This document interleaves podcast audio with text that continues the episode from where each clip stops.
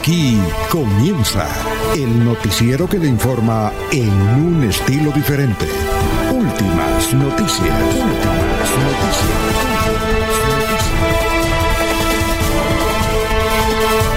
La información analizada por los expertos, sin sesgos, explicada con detalles, sin tanta carreta. Últimas noticias por Radio Melodía, también por Facebook y YouTube Radio Melodía. Director Alfonso Pineda Chaparro.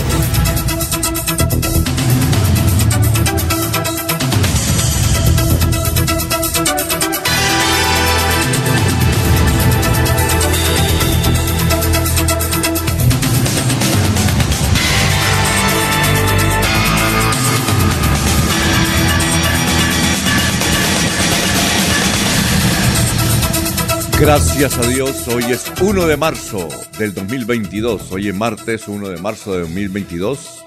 Nos abre el micrófono Arnulfo Otero Carreño.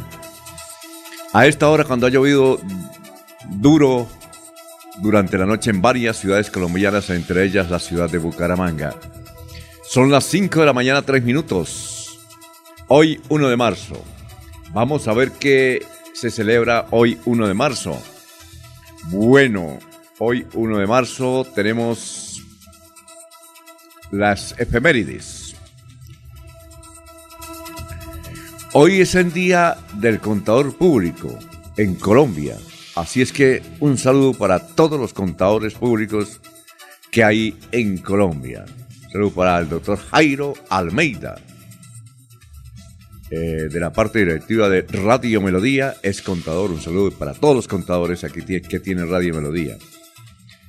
Bueno, hoy es el, día de la cero discriminación. Hoy es el Día Internacional de la Cero Discriminación. Y hoy es el Día Nacional del Reciclador. Solo para todos los recicladores. Para el señor Mejía, que siempre nos escucha, que es el líder nacional de los recicladores en Colombia.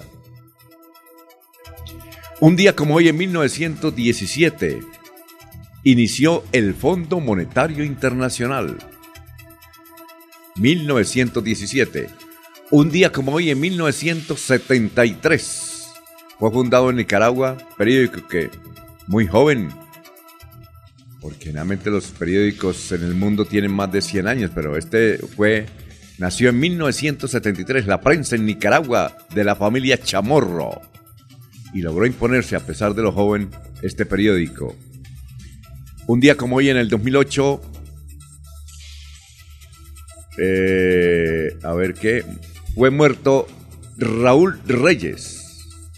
Era un sábado, en el 2008, hace 13, hace 14 años. Fue muerto en eh, Predios del Ecuador Raúl Reyes, uno de los máximos de las FARC Ah, en un bombardeo. Ah, el señor dejó un computador. Pero vea usted, cosa rara, la justicia colombiana no consideró importante lo que traía en el computador y por eso se salvaron muchos. Se han salvado muchos, como Piedad Córdoba y otros. Pero ahí tenía suficiente información. Si la justicia colombiana hubiese avalado, hubiese tomado eso que estaba en el computador de Reyes, Muchos de los que están libres hoy son gente importante, estarían en la cárcel o en líos. O en líos. Muy bien, a ver, sí, más que todo es eso, eh, las efemérides de hoy. Vamos a saludar a nuestros compañeros que ya están en la mesa virtual de Radio Melodía. Son las 5 de la mañana, 6 minutos. Laurencio Gamba está en Últimas Noticias de Radio Melodía 1080 AM. Don Laurencio Gamba, ¿cómo se encuentra? Tenga usted muy buenos días, son las 5.07. Alfonso, saludo para usted, para Eliezer Galvis, para Arnulfo Otero Carreño y permíteme un saludo muy especial hoy a Luis Eduardo Díaz Mateos, que está de cumpleaños. Es el hijo ilustre del municipio de La Paz y sus amigos del sur de Santander prácticamente le están haciendo llegar el piquete veleño, el queso de allá de Bolívar, igual que las almohanas de Jesús María, el café de Barbosa y la panela de Websa. Todo porque el próximo 3 de este mes será su gran cumpleaños en la sede de Copetrán.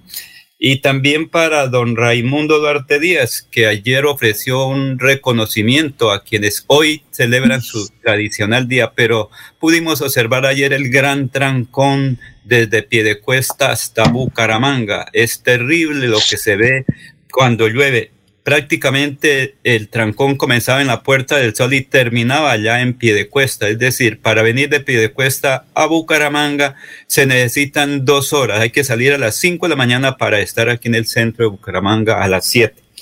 Y el ministro de la Defensa, Diego Molano, asistirá el próximo viernes a un consejo extraordinario de seguridad que preside el gobernador Mauricio Aguilar Hurtado todo con el propósito de analizar los últimos acontecimientos, así como la muerte de la estudiante y la presencia de extranjeros en Bucaramanga. Se estará buscando cómo conocer cuántos hay en Santander, dónde están ubicados y sobre todo que Migración Colombia entregue resultados. Los campesinos productores agrícolas de Santander tienen dificultades. Hace un año un bulto de abono valía 80 mil pesos, casi en los 200 mil. Y esto se incrementa más con la situación de Ucrania, desde donde viene eh, la uria y otros productos para los cultivos campesinos. Sin embargo, dicen los campesinos, no tenemos recursos para comprar los insumos.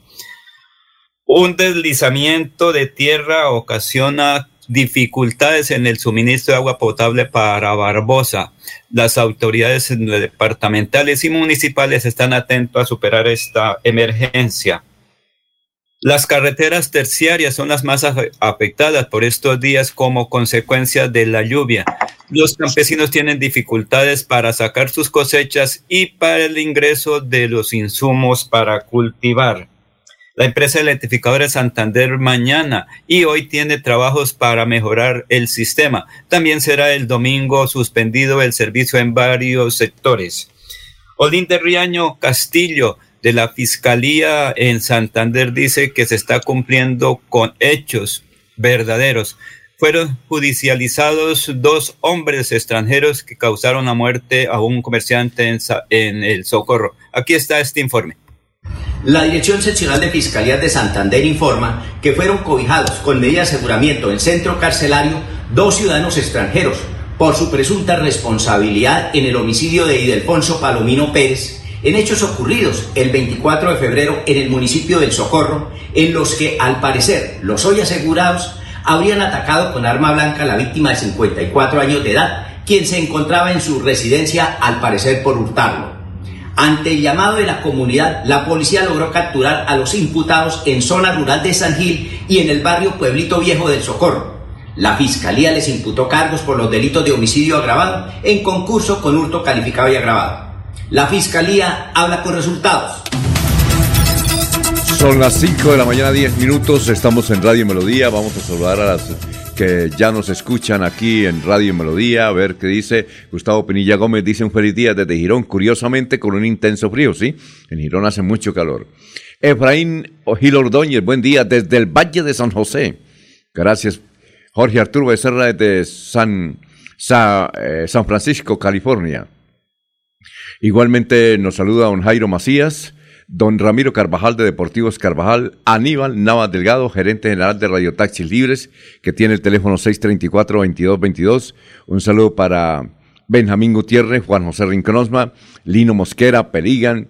Gracias por la sintonía, Nelson Rodríguez Plata, igualmente Nelson Zipagauta, don Javier Rodríguez Díaz, el, el, doctor Pedro Nilsson Amaya, candidato a la Cámara de Representantes, Patricia Celis, candidata a la Cámara de Representantes, eh, también está eh, Jairo Alfonso Mantilla, eh, Martín Olejua, desde, no, Martín Ojeda, desde Aguachica. Dice, todos los días los escucho. Por aquí también han caído unos aguaceros.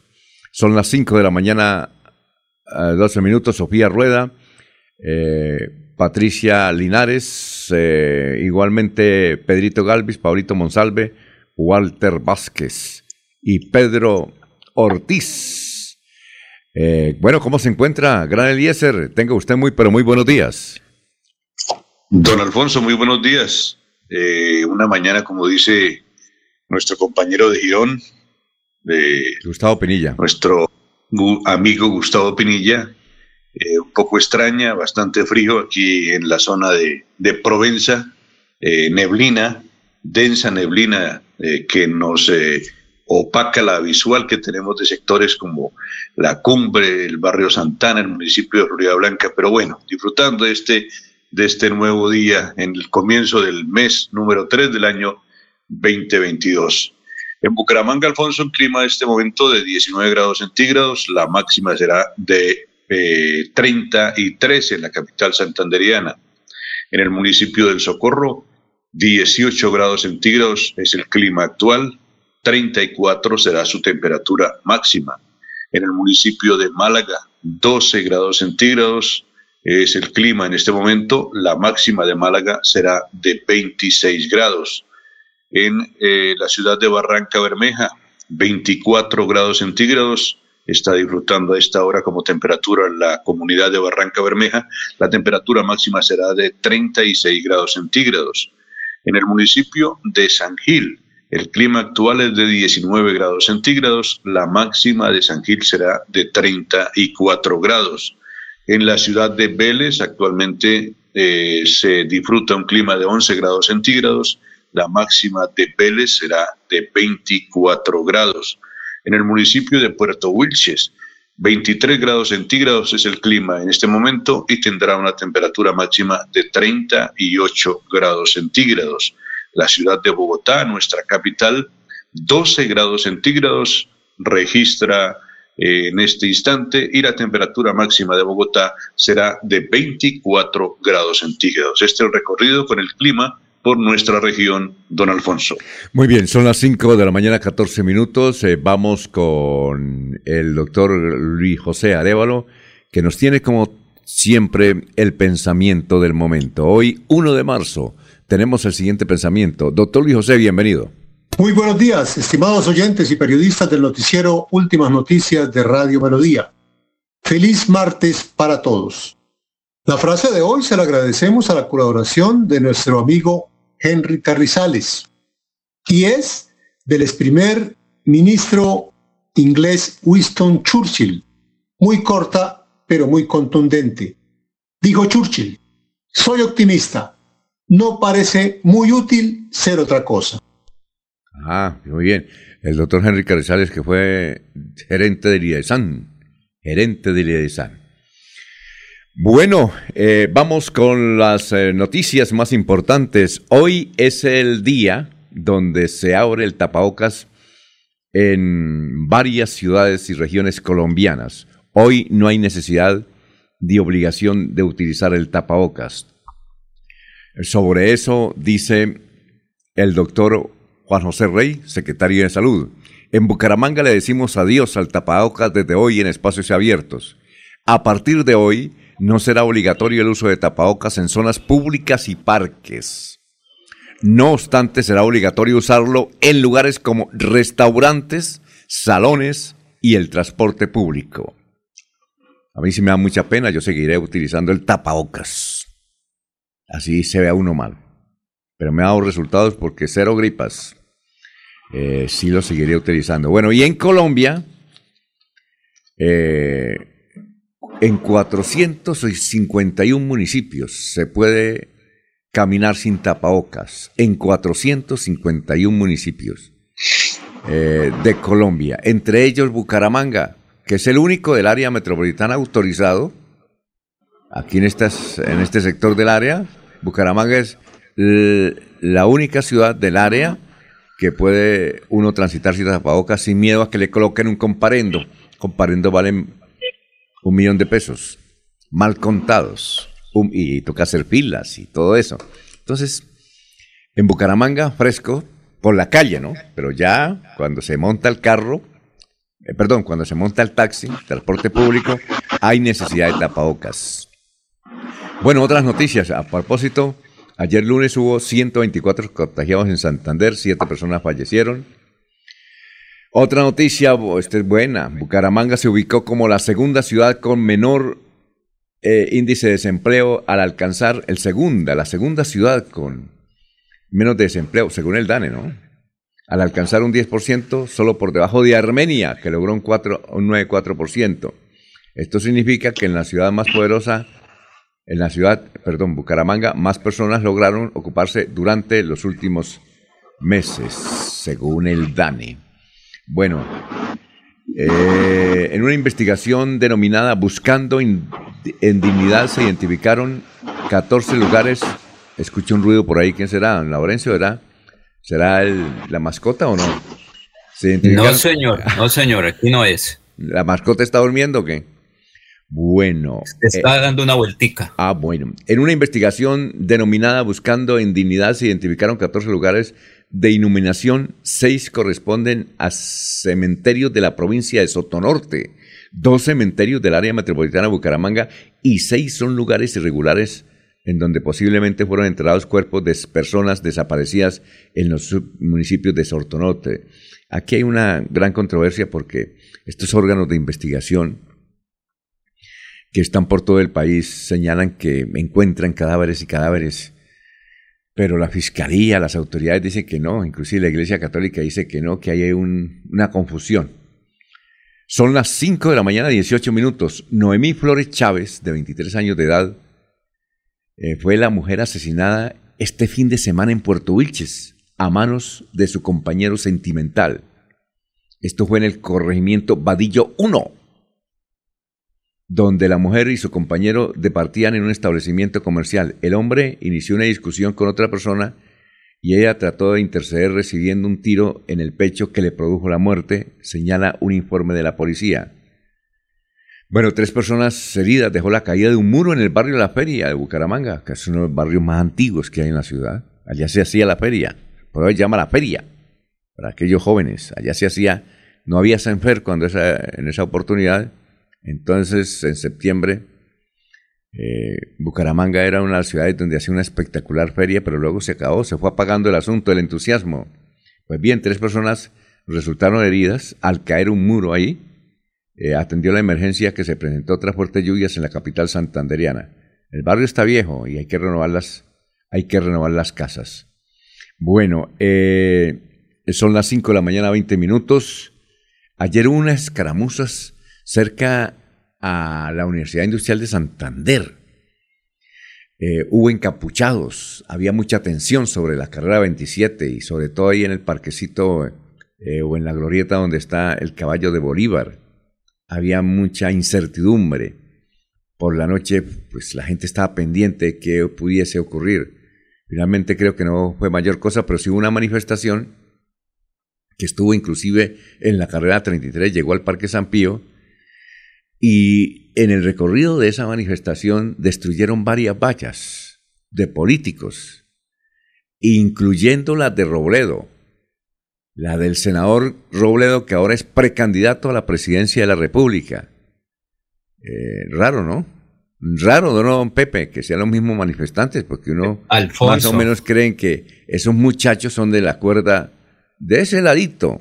Sin embargo, esos muchachos eh, que son izquierdosos destruyeron eh, vallas de un simpatizante de la izquierda como el señor senador Jorge Robledo, que está aquí apoyando una lista del Centro Esperanza y también que está de precandidato a la presidencia de la República. ¿Qué me decía Gran Laurencio? Son las 5 de la mañana, 21 minutos. Es que son jóvenes caóticos que no miran nada. Lástima que no tomaran un vuelo y se fueran bien para Ucrania o Rusia, que ya sí podrían luchar de verdad, porque aquí vienen a hacer desórdenes, destrozos contra la infraestructura pública. Los comercios, los comerciantes también son afectados, pero no son capaces de viajar a Rusia o a Ucrania, donde la situación sí es de enfrentamiento verdadero Entonces, ¿qué tal estar allá? Aquí vienen y protestan, pero encapuchados, los caóticos, que les gusta el caos sin mirar a quién va a afectar. Sobre todo el más afectado es el pobre Alfonso. Ese término caótico usted lo transportó de Venezuela. Allá en Venezuela, los chavistas le dicen caóticos a los de la oposición. Caóticos, término que lo trajeron de Venezuela, don Laurencio. Bueno, 5 de la mañana, no, de la mañana 22 minutos. En las universidades públicas, pero quienes no les gusta estar en los bochinches, entonces dicen, ahí vienen los caóticos, nos toca salir corriendo porque pueden traer tales cosas. Entonces es una palabra que se utiliza mucho en la parte estudiantil, sobre todo quienes no les gusta estar en los bochinches o en los desastres. Entonces ellos dicen, ahí vienen los caóticos, el caos. Bueno, eh, Vanguardia Liberal dice, hace una buena pregunta, hoy en primera página. ¿Quién responde por la trocha Palenque Café Madrid? Varias personas han muerto, sobre todo motociclistas. Hay unos huecos que uno lo ve, te da por esa, y menos de noche. Entonces la gente no lo ve, sobre todo en el sector de Central de Abastos. Ahí ya van varios los motociclistas, creo que son tres o cuatro, que en el presente año han perdido la vida porque van a cierta velocidad, los huecos, a veces por esquivarlos, los atropella un carro o a veces caen en el hueco, eh, dan volteretas, se lesionan y a veces el casco que llevan no es el autorizado y mueren como ha ocurrido en las últimas horas. Entonces la pregunta es, ¿quién responde por la trocha Palenque Café Madrid? Está en, una carretera nacional, pero ¿hay quién corresponde? Girón, Bucaramanga, el Departamento de Santander, La Nación. Bueno, y hoy el tiempo, vamos a ver, el tiempo trae un titular que tiene que ver también con, eh, y que lo mencionó aquí en la crónica extraordinaria de don Jorge Caicedo, que dice, juez lloró en audiencia de asesino de Nicole Valentina. José Trujillo ya tenía antecedentes. Fiscalía dijo que no era la primera vez que robaba allí. Y el juez lloró en esa audiencia, eh, donde él dijo que si no fuera ser humano, no tendría sentimientos. Y que cuando se le acabara esos sentimientos y la calidad de ser humano, pues renunciaba a ser juez. Y él lloró y pidió una pausa por semejante crimen contra esta niña Nicole. Dice hoy el tiempo, resalta ese, ese pedazo de, del proceso de la investigación que sigue conmoviendo a Colombia se, siguen, se sigue hablando, el, el, muchacho va a ser condenado fácilmente porque aceptó, yo creo que eh, en un mes ya tenemos cuánto es la condena del, del caballero, el doctor Julio Enrique Vallanedo dice que la máxima condena en Colombia son 60 años y yo creo que le deben colocar 60, este muchacho va a tener unos 30 años, más o menos, 60 y 30, entonces a los 90 va saliendo el muchacho de, de cualquier cárcel. Eh, por ahí hay unas eh, redes sociales que dicen que va a ser extraditado, ¿no? Se queda aquí y aquí la condenan. Son las 5 de la mañana, 25 minutos. También hay una carta muy, muy sentimental, muy emocionante de una profesora y madre de eh, la Escuela Normal Superior sobre este, sobre este crimen que nos lleva a la reflexión. Y hay otra noticia que nos causó curiosidad. Yo nos, parece que fue del esposo de Ángel Hernández, que publicó en Twitter una noticia. Ellos tienen una yegua hace cuatro años de un regalo que le dieron en San Vicente. De San Vicente Jennifer Vega, el esposo. Ustedes saben que Angelita Hernández, eh, pues está delicada de salud, ya está en su casa recuperándose. Y ayer eh, apareció en un Twitter eh, una fotografía de ellos dos, su hijo y la yegua y había un símbolo de luto y más o menos decía, lástima, ella se fue sonriente, muy tranquila, ¿no? Y la gente pensó que era Angelita y de una vez comenzó la especulación. Por ahí algunos amigos le metieron un gol, a mí casi me meten el gol, casi yo cuando vi eh, esa imagen dije, no, por Dios, Angelita, nuestra compañera de trabajo, ha muerto, ¿no? Resulta que me llegó el alma cuerpo, como dice mi tía en Barichara, y eh, resulta que era ese, ese Twitter extraño. No sabemos por qué. Yo le echo la culpa. Yo le echo la culpa a Jennifer, que él es veterinario, y le echo la culpa. Nos quiso llamar la atención porque realmente nos dice un Vial Abreu, que fue uno de los Twitters más leídos ayer en el mundo. En perdón, en el mundo no, en Colombia. En Colombia. Y resulta que no. Que eh, Angelita está bien eh, de salud. Hubo la correspondiente eh, investigación, mm, la aclaración. En fin, ¿qué iba a decir don Eliezer y Laurencio? Alfonso, el caos lo crean ellos y la confusión cuando el titular que acompaña la foto dice la diputada eh, murió o algo así. Y es que el animal, la mulita, eh, se llama o la llamaban ellos diputada. Y como Angelita fue también diputada, pues eso crea semejante confusión y el, el símbolo del luto y, y la enfermedad de Ángela, pues todo llevó a que la gente estuviera en, totalmente confundida sobre el tema. El título ese de que la diputada había muerto. yo creo que ellos trataron de, en medio de la tragedia, sacarle humor al asunto. Pues le sacaron humor, pero en una forma, en una forma trágica. En una forma trágica. Eh, uno se asusta, ¿no? Eh, eh, generalmente uno como periodista, cada rato le escriben, murió tal. Yo sí me curo, prefiero que me chiveen. Por ejemplo, don Fernando Fiallo murió y me dijeron, murió Fernando Fiallo, ¿por qué no echa la noticia? No, yo espero. Nada. No, pero es que sí, nada. Y comento lo que me pasó. Esto es otra anécdota también muy cruel, para que no les suceda. Comento lo que me pasó con el doctor González Mebarak, que fue concejal en Barranca Bermeja, que fue alcanzó a ser funcionario aquí en la gobernación, a la gobernación de Santander. Eh, estando en la clínica, un médico que lo atiende me puso un chat. Mi hijo acaba de morir, a morir el muchacho. Acaba de morir, me dijo el médico. Ah, es que estaba ahí entre todos los que lo atendían. Y entonces, si, me lo, ah, si me lo dice el médico, sí, yo ya lo vi. Si me lo dice el médico, pues que yo hago, ¿sí? Y, escribí el Twitter. Y a las eh, media hora me llama un familiar y me dice, no, él no ha muerto. ¿Sí? Entonces, prefiero. Así sucedió con Alejandro Galvis, con Horacio Serpa que lo mataban cada rato, ¿o no? Ah, que murió. Eh, en fin, con personas que están delicadas de salud a nivel nacional. Y entonces eh, la gente le dice, oiga, murió. Y es que les da como gusto decirle a uno que murió, oiga, como eche la noticia que murió rápido. Sí, lo acosan a uno, los amigos. A ver, vamos, a, vamos a saludar a don Jorge Caicedo son las 5 de la mañana, 29 minutos como él se merece. Jorge Caicedo está en Últimas Noticias de Radio Melodía 1080 AM. Jorge, ¿cómo está? Tenga usted muy buenos días. Don Alfonso, muy buenos días. Como siempre, feliz de compartir con ustedes este espacio de últimas noticias y saludar a toda la audiencia de Radio Melodía este primero de marzo, 1 de marzo, para, para de la manera correcta.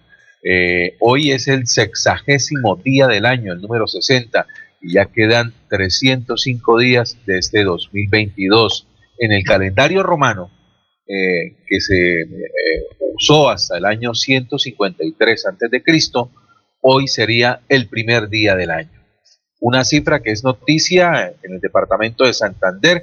1.772.000 personas podrán votar el próximo 13 de marzo en nuestro departamento en las elecciones para corporaciones, eh, Senado, Cámara, consultas internas y circunscripciones especiales en la Cámara. Serán tres. Eh, para ello serán habilitadas 777 puestos de votación de los cuales están distribuidos 450 en el sector rural y 327 en cabeceras municipales. Muy bien, vamos a una pausa, son las 5 de la mañana, 31 minutos. Desde luego tenemos oyente opinando de lo divino y de lo humano. Muy bien, perfecto. Eh, a ver, eh, Gustavo Penilla dice, ¿y la plata de los peajes de Río Negro y aeropuerto es solo para vía Bucaramanga, Palo Negro o la vía de Chimitá es una, porque la vía mm, de Chimitá es una trocha?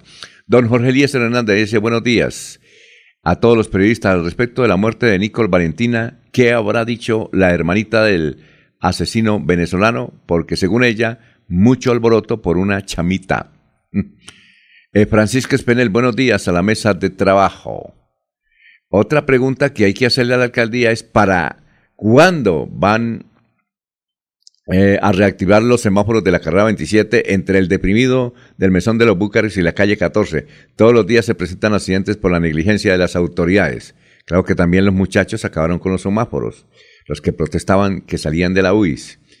Ayer hablando con algunos estudiantes amigos de mi nieto, cuando lo esperaba al salir del colegio, les preguntaba qué opinaban del hecho atroz donde resultó asesinada Nichols me respondieron que a las afueras del centro comercial Cacique hay una banda de maleantes extranjeros que en la parada de bus roban celulares o plata de los estudiantes. Nadie hace nada, ni siquiera la policía, porque recuerde usted que ya los señores de Bucacentro han llamado a la policía y nada de nada. Son las 5.32.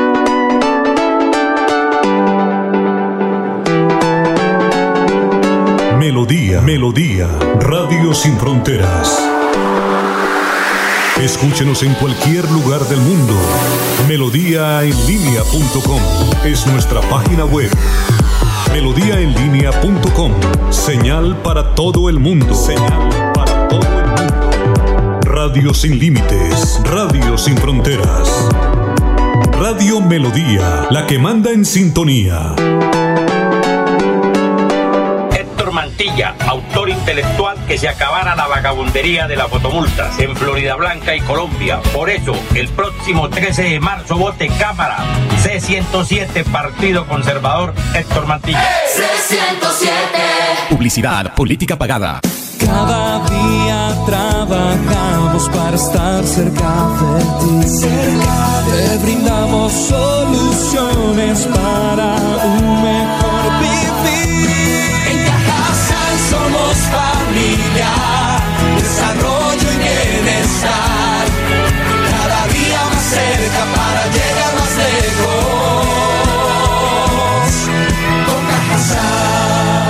Vigilado subsidio. Eres contratista de una entidad pública y te gustaría que tu contrato durara más de un año, no tener que pagar toda la seguridad social y no tener que presentar mes a mes cuentas de cobro. Mi nombre es Miguel Samper y te invito a que acompañes mi propuesta de crear un contrato público de empleo. Este 13 de marzo marca el 13 de la lista verde Esperanza, la del girasol. Publicidad, política pagada. Yo sé que es lo bueno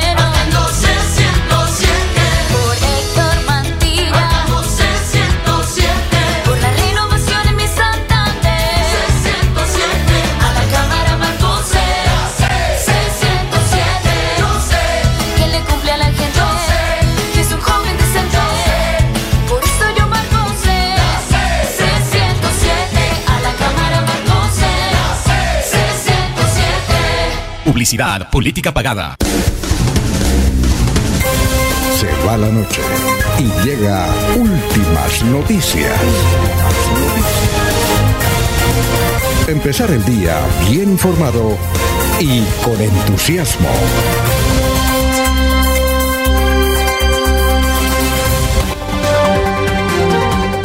Ernesto Alvarado está en Últimas Noticias de Radio Melodía 1080 AM. Muy bien, don Ernesto, ¿cómo se encuentra? Son las 5 de la mañana, 35 minutos. ¿Qué más? ¿Qué hay de su vida? Alfonso, compañeros y oyentes, buenos días. Me alegra mucho saludarlos. Bien, gracias a Dios. Ah, qué bien. Eh, hay que manifestar que continúa la preocupación de los habitantes del área metropolitana y quizás en el país por la cantidad de atracos, por la cantidad de robos, por la cantidad de problemas que se presentan todos los días. Eh, y esto se está convirtiendo en un problema, no sabemos las autoridades hasta dónde vayan a llevarlo o a mirarlo. Hay que ver que eh, la ciudadanía en diferentes sectores se está cansando de la delincuencia, se está cansando de los atracos, se, se está cansando de las intimidaciones, se cansa de los raporazos. Eh, por eso, en algunos sectores ya empiezan a armarse o a reunirse para tratar de proteger su sector. Ya hemos visto en diferentes partes del área metropolitana que la gente se está uniendo e incluso en grupos hacen fuerza, se unen para llamar a los habitantes del sector para combatir la delincuencia. Dicen los habitantes de algunos sectores, sobre todo en el área metropolitana, que han tenido que organizarse, que están cansados de tanta inseguridad, todos los días roban, eh, hacen un llamado a los vecinos para que prendan las luces, para que poden los árboles, para tener mejor visibilidad, para que se comuniquen unos entre otros. Incluso en algunos sectores ya han cogido algunos delincuentes, o que dicen llamarse delincuentes, o que son acusados de delincuentes, y le han dado la tradicional paloterapia. Hay preocupación porque la gente empieza a tomarse la autoridad por la mano, pero dicen ellos que piden apoyo a las autoridades que no le encuentran, que son realmente imposible llamar a las autoridades para que le acompañen. Entonces que la única manera es tomar la autoridad su mano. Eh, se comenta, se dice que es terrible, sobre todo eh, hombres y mujeres en motocicletas que con armas traumáticas atacan todos los días a la ciudadanía. Un problema que, que deben enfrentar las autoridades y mirar cómo se combate la delincuencia. Sí, nos toca no dar papaya. Es lo único que podemos empezar a hacer, a no dar papaya, porque eh, aquí pedirle a las autoridades parece que es un canto, canto allá al firmamento. Vamos con los oyentes. Luis José Arevalo Durán dice, antes de ir con el historiador, que ya está ahí, don Carlos Augusto González, dice, la ley, no el juez, establece una sustancial rebaja de la pena cuando el acusado acepta los cargos en la audiencia de imputación. Sí, yo hablaba, decía que, que va a ser rápido el proceso del venezolano que mató a la niña, ahí cerca de la normal, porque aceptó los cargos. Entonces dice, al aceptar le rebajan pena y la máxima condena es 60 años. Bueno, López López dice, desde Barrio Provenza los escucho. Edwin Díaz, muy buenos días, señores de Radio Melodía. ¿Debería este gobierno corrupto pedirles visa a estos venezolanos? urgente, ya no más extranjeros malos, sí, porque hay venezolanos buenos. William Flores Riátiga, eh, hace 12 días denunciaba el acoso del que fue mi hija por un depravado en el norte, cancha sintética del Kennedy, Colegio Minuto de Dios. ¿Y no ha pasado? Nada, nada, nada. Bueno, don Carlos Augusto González, son las seis las 5.39, las 5.39. Don Carlos Augusto, las noticias de la historia de hace 50 y 25 años en Santander. Buenos días a la mesa de trabajo y a los oyentes. Esta fue la noticia más relevante en Santander hace 50 años. Vino a Bucaramanga en compañía de su esposa, el bicampeón mundial de ciclismo Martín Emilio Cochise Rodríguez, invitado a participar en una prueba en la que clasificó de tercero. Pernoctó durante tres días en el Hotel Bucarica renunció el rector del Colegio Santander, Ricardo Serpa Cuesto. En una extensa carta dirigida al gobernador Jaime Trillos Nova, manifestó que motivos personales lo llevaron a tomar tal determinación. Y hace 25 años fue noticia lo siguiente. El director de la Policía Nacional, general Rosso José Serrano, manifestó su desacuerdo a la decisión del gobierno de Estados Unidos de desertificar por segunda vez a Colombia en materia de lucha antidrogas. Expresó que era una actitud injusta del país norteamericano. Un túnel descubierto en el pabellón 5 de la cárcel modelo de Bucaramanga desencadenó un enfrentamiento armado entre los internos y la fuerza pública, que dejó cuatro reclusos heridos. El hecho ocurrió a las 7.45 de la mañana durante la inspección que realizaba la Guardia Carcelaria. Cordial saludo a todos. Siga usted, don Alfonso. Muchas gracias. Bueno, recordamos, sí, eh, bueno, eh, Cochise también vino hace 25 años, pero dice que hace 50 años era estrella y vino Cochise. ¿Recuerdan ustedes? Les hago una pregunta. ¿Recuerdan ustedes cuál era la firma que patrocinaba a Cochise siempre? Era una, una estupenda línea de pantalones. Caribú. Caribú. don Ernesto Caribú. ¿Y sabe, y, y sabe don, don Cochise con quién se casó? ¿O no? No. Con la hija del con la hija del dueño. Con temas sociales no, no, me, no, me, no me lleva. Sí, con eh, él se casó con la hija del dueño. Y según dice que venía con la esposa, creo que estaban recién casados, Caribú. Eso parece que se acabó. Eso era de Medellín. Era eh, cuando aparecía en el Blue Jean, ¿no? Eh, Caribú. Ya Doña María Cristina Correa. va yo, doña María Cristina Correa, exactamente. Hija del dueño. Bueno, eh, don Eliezer, ¿qué recuerda? Bueno, el gran Cochise, que todavía eh, tiene vigencia, creo que hace como unos cinco años lo entrevistamos en una competencia por ahí en la carrera 27 en la ciudad de Bucaramanga. En esa época, hace 50 años, pues tal vez eh, hacía muy poco había conseguido los títulos, no sé si el récord de la hora en México y tal vez eh, campeonatos mundiales en Varese, Italia.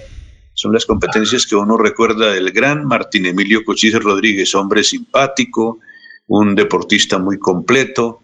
Nadie daba nada por Cochise en los ascensos y eh, nos eh, sorprendió siempre porque un tipo con esa capacidad física, con esa gran talla, los, los, los, pedalistas que ascienden con facilidad casi siempre son pequeños y Cochise eh, era un hombre de gran altura y se defendió en algunas vueltas a Colombia de las que ganó el gran Martín Emilio Cochise Rodríguez. Yo recuerdo una anécdota, cuando vino hace 25 años a Bucaramanga, supe que estaba aquí y me dijeron, vino Cochise, él está, creo que en la Cámara de Comercio está, entonces fui y lo busqué y estaba vendiendo enciclopedias.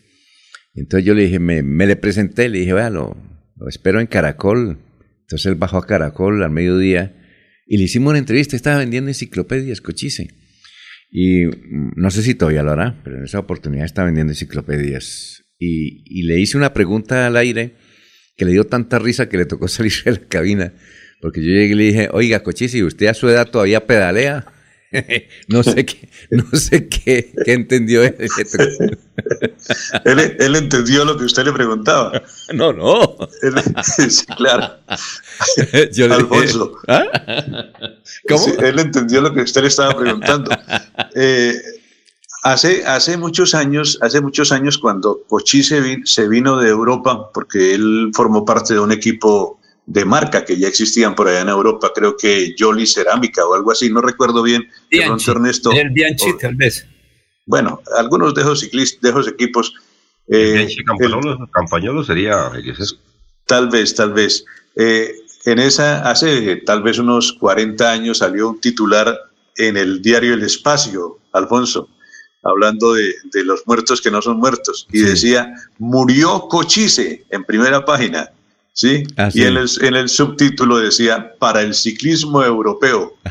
Entonces, desde esa época, muertos que no son muertos. A propósito, yo le pregunté, bueno, en esa oportunidad, hace 25 años, le dije, Cochise, ¿cuál ha sido la entrevista más importante que le han hecho a usted? Seguramente en la radio dijo, no, señor, la entrevista más importante, porque a mí me hacían entrevistas de todo el mundo, de todo el mundo. Me dijo, la entrevista más importante, y creo que está en internet, cuando eso no había en internet, pues por ahí encontré una vieja revista de cromos, se la hizo Gonzalo Arango en la revista Cromos, en la década del 70. Gonzalo Arango fue un nadaísta. Dijo, esa fue la entrevista más importante que he concedido y la entrevista más importante que me han hecho y la entrevista más importante que he leído de cualquier cosa de Gonzalo Arango.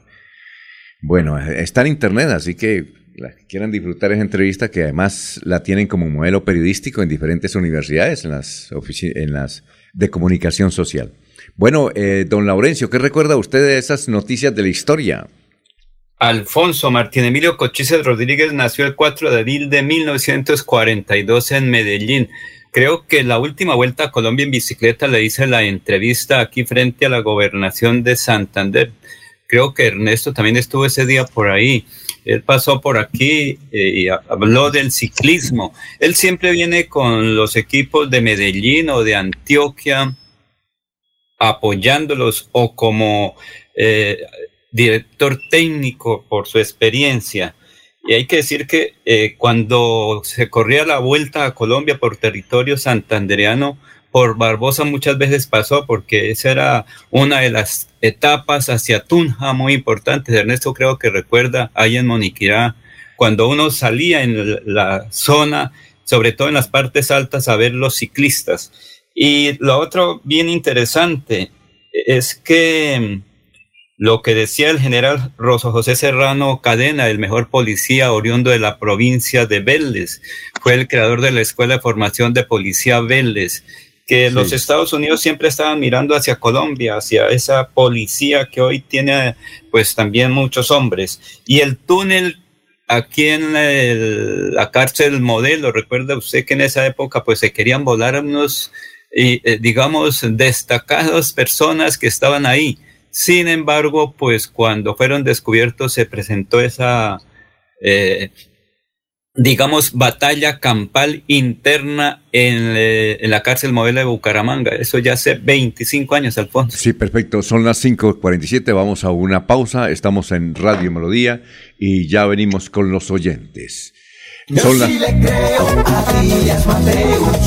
Yo sí le creo a Díaz Mateus. Santanderianos, le saluda Luis Eduardo Díaz Mateus, candidato por el Partido Conservador a la Cámara de Representantes. Los invitamos este próximo 13 de marzo a que trabajemos juntos por el campo, por la mujer, por el turismo, por la seguridad y la agroindustria. Vote Luis Eduardo Díaz Mateus, Cámara de Representantes C101. Publicidad política pagada. Bienvenidos a su concurso. Si lo todo tipo de residuos en el sistema de alcantarillado. El medio ambiente no es un juego. El buen uso del sistema de alcantarillado es fundamental para su cuidado. No arroje restos de papel, botellas plásticas, tapabocas, toallas higiénicas, tampones, desperdicios y todo tipo de elementos que taponan las tuberías. Tú puedes formar parte del equipo En Paz y proteger el medio ambiente. En Paz, construimos calidad de vida. Trabajamos por convicción, con devoción, como debe. Por una Colombia consciente y eficiente, a la Cámara de Representantes vota este 13 de marzo. Marca sin salirte. Centro Democrático 105. Publicidad política pagada. Yo sé que es lo bueno.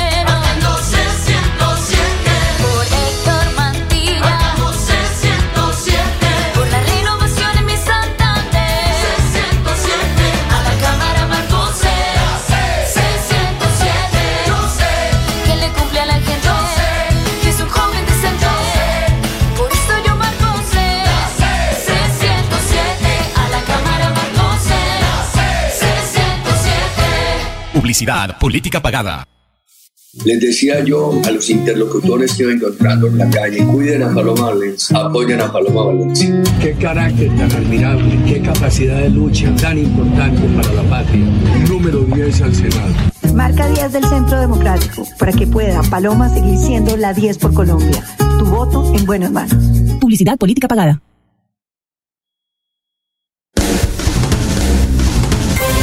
Se va la noche y llega últimas noticias. Todos los días, desde las 5 de la mañana, empezar el día bien informado y con entusiasmo.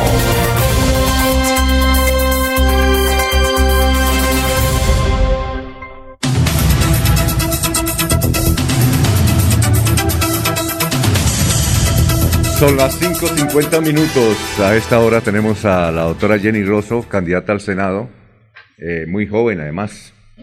Doctora Jenny, ¿cómo está? Tenga usted muy buenos días.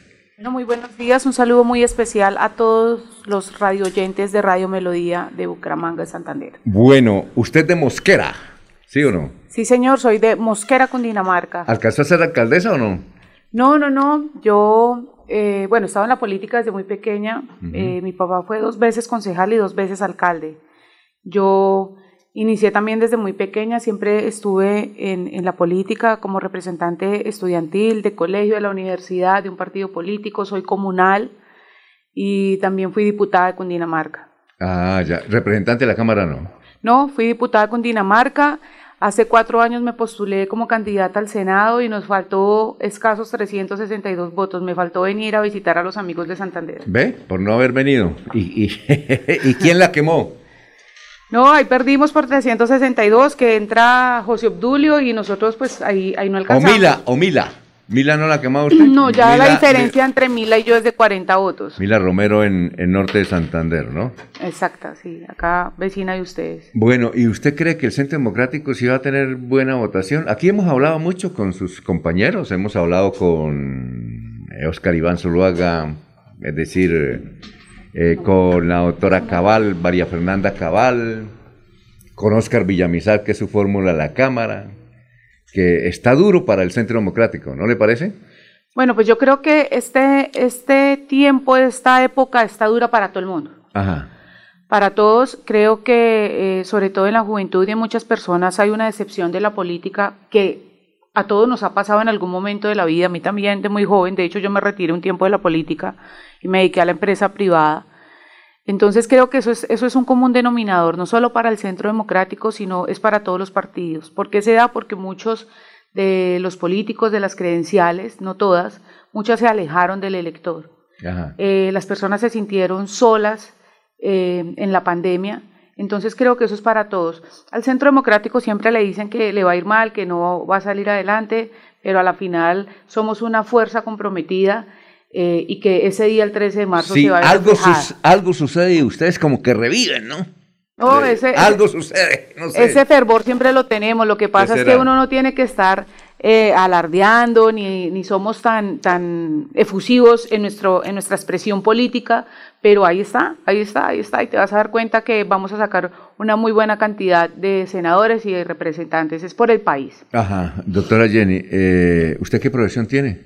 Yo soy diseñadora arquitectónica y tengo especialización en marketing político y estrategias de campaña. Eso es mejor que la política. Yo no sé ustedes por qué me meten en la política, para que le den madera, ta, eso es muy feo. Pues mira, cuando Oiga, te- sí, mucho. Ustedes ganan las diseñadoras muy bien y se la pasan en, en los eh, centros urbanos más importantes del mundo. Es agradable y usted se mete en política.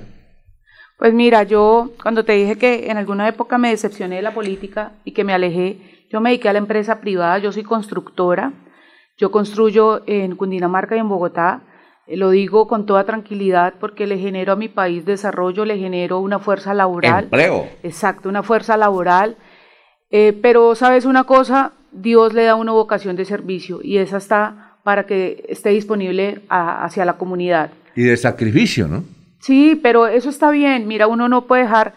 Mira, este tema, cuando yo estaba joven, que creí en tantas personas, me refiero a la política local allá, allá de Cundinamarca, personas que después no aparecían, no contestaban, cambiaban el número del celular o no estaban en la oficina, y peor aún, que habían cambiado esos ideales con los cuales yo los había elegido. Eh, ahí fue cuando yo me alejé de la política y como te dije me dediqué a la empresa privada, pero luego tuve a mi hijo, yo tengo un hijo, se llama José Alejandro, y yo dije, bueno, ¿yo por qué tengo que dejar el futuro de mi hijo en manos de esas personas que hacen politiquería y no políticas y Dios me dio vocación de servicio? Entonces es por el futuro de mi hijo, de mis sobrinos, de mi familia, de mi departamento, de Colombia, que uno debe hacer estas cosas. Yo recuerdo que Daniel Coronel le dio mucha madera a usted y a su padre. Creo que cuando su padre era alcalde de Mosquera, ¿fue alcalde, alcalde de Mosquera su papá? Sí, señor, él fue dos veces concejal, dos veces alcalde. Ah, bien. Orgu- Siempre, siempre uribista, ¿no? Orgulloso, sí, claro, desde yo llevo al lado del presidente Uribe 19 años, yo estoy desde los 17 años al lado de él. ¿Por qué? Porque él le devolvió la esperanza a los colombianos. Nosotros en nuestro núcleo familiar se iba a desintegrar por amenazas. A nosotros nos tenían amenazado las FARC, los paramilitares, y se iba a desintegrar nuestro núcleo familiar. Es gracias a él que devuelve la esperanza a los colombianos que me pude quedar en mi país y mira, haciendo empresa. Mire, yo recuerdo que Daniel Coronel decía que su padre se había confabulado con los hijos de Álvaro Uribe y que ellos se hicieron allá una zona franca, se enriquecieron, sacaron plata y ahora están supermillonarios. Eso lo dice Daniel Coronel, ¿no? Mira, eh, hay personas que se encargan de decir tantas y tantas y tantas mentiras que a veces la gente de tanto escucharla la asume como realidad. Ese proceso es el proceso más investigado en la historia de Colombia. Y ya el ¿Qué- año... ¿Pero qué fue lo que sucedió? No, no sucedió nada porque cuando mi papá es alcalde en el 98 al 2000, Sí. Que es lo que yo eh, pues eh, tengo conocimiento porque incluso yo era menor de edad, eh, se deja una zona de Mosquera con vocación industrial. Eso es el primer POT que sale en todo el país en el 2000. Entonces se deja esta zona industrial. El presidente Uri- Uribe llega en el 2002. O sea, Ajá. nadie tenía la bolita mágica para Sí, saber claro. que iban a llegar en el 2002. Le ganó a ser- Serpa. Nosotros creíamos que era Serpa. Iba, iba a ser, y resulta que fue el doctor Uribe. Entonces, no, luego mi papá vuelve a ser alcalde 2004-2007, pero la licencia igual se la dan es en el 2000, en fin, ya en otra administración que no es la de mi papá. Entonces, pues lo que te digo, ya un proceso que fue investigado, ya Consejo de Estado el año pasado ya, ya manifestó y dijo, no hay nada, porque no hubo nada. Entonces investigaron todos los entes Era porque eran hijos de Uribe. Era- y porque nosotros somos uribistas. Ah, bueno, sí. no. Pero, pero fue un caso investigado, eh, se pagó lo que tenían que pagar de la plusvalía. Hoy Mosquera, la mitad de Mosquera, Mosquera cuenta, cuenta. cuenta con el servicio de, de agua gracias al, Sí. al pago de esa plusvalía. Entonces, no. no, ¿Hay alguna inquietud? ¿Me ponen los audífonos? Doctora Jenny. Jenny Rosso, candidata. ¿Qué número es usted? El número 15. Número 15. Ujo. ¿Será- espero, que no Alfonso. se, espero que no se queme, ¿no? No, no, no, no, no. Ese, ese Bueno. día todo Colombia va a amanecer con un espíritu quinceañero. Entonces ahí vamos a estar muy bien. A ver, eh, don Eliezer. Ah, perdón, Ernesto, Ernesto, Ernesto. Doctora Jenny, buenos días. Eh, nos complace mucho saludarla, saber que está trabajando. Eh, inicialmente quiero preguntarle cómo se hace ese, acercamiento, ese acercamiento con Oscar Villamizar para que sea respaldada en el departamento de Santander. Eh, cómo se llegan a esos eh, consensos que hoy son normales en todo el territorio colombiano. Y la noto mirándole su cuenta de Twitter que está muy preocupada por los precios de los insumos de producción que dicen que perjudica a los campesinos. Bueno, sí, eh, Ernesto, muchas gracias. Con Oscar nos conocemos obviamente por el partido, porque después de que yo pierdo eh, el Senado hace cuatro años, pasé a ser la coordinadora de la campaña del presidente Duque en Cundinamarca y luego la coordinadora política del expresidente Uribe Nacional. Entonces, pues estábamos siempre en el Congreso porque yo era la encargada de hacer control, de revisar los proyectos de ley de los representantes de los senadores y ahí pues nos hicimos amigos y desde un principio siempre pensamos en hacer equipo, en hacer equipo los dos tenemos la misma edad y queríamos unir dos jóvenes por, por nuestros departamentos, por la región central, porque a veces la región central es muy dispersa, contrario a otras regiones como la Caribe o como la zona, la zona mm, eh, cafetera, los paisas, pues ahí en, la zona cafetera, incluyendo Antioquia. Y nosotros en región central somos muy desunidos, entonces siempre estuvimos pensando en región y por eso es nuestra unión. Y en cuanto al tema del campo, pues bueno, yo vengo también de abuelos campesinos y, y sé lo importante que es el campo. Nosotros podremos vivir sin muchas cosas, menos sin los alimentos. A mí me preocupa bastante ver que hoy en el campo solo quedan los abuelitos, porque los jóvenes están yendo para la ciudad porque no ven oportunidades, no ven un desarrollo claro en el campo. Entonces debemos apostarle a eso. Cuando estábamos en la pandemia, cuando nos dijeron que iban a, a cerrar las centrales de abastos de los diferentes departamentos, creo que todos entramos en pánico y creo que todos le dimos el valor al campo. Entonces, qué importante poder bajar los insumos. Hoy tenemos los insumos de los más caros de todo Sudamérica. Entonces, bajar los insumos, poderle ayudar a nuestros campesinos en la comercialización de sus productos para que el intermediario no se quede con las ganancias, mejorar la red terciaria, que eso ha sido una apuesta que hemos hecho en equipo con Oscar Villamizar, llevando red terciaria a cada uno de los municipios de, de Santander y pues obviamente que en mi tierra también en Cundinamarca.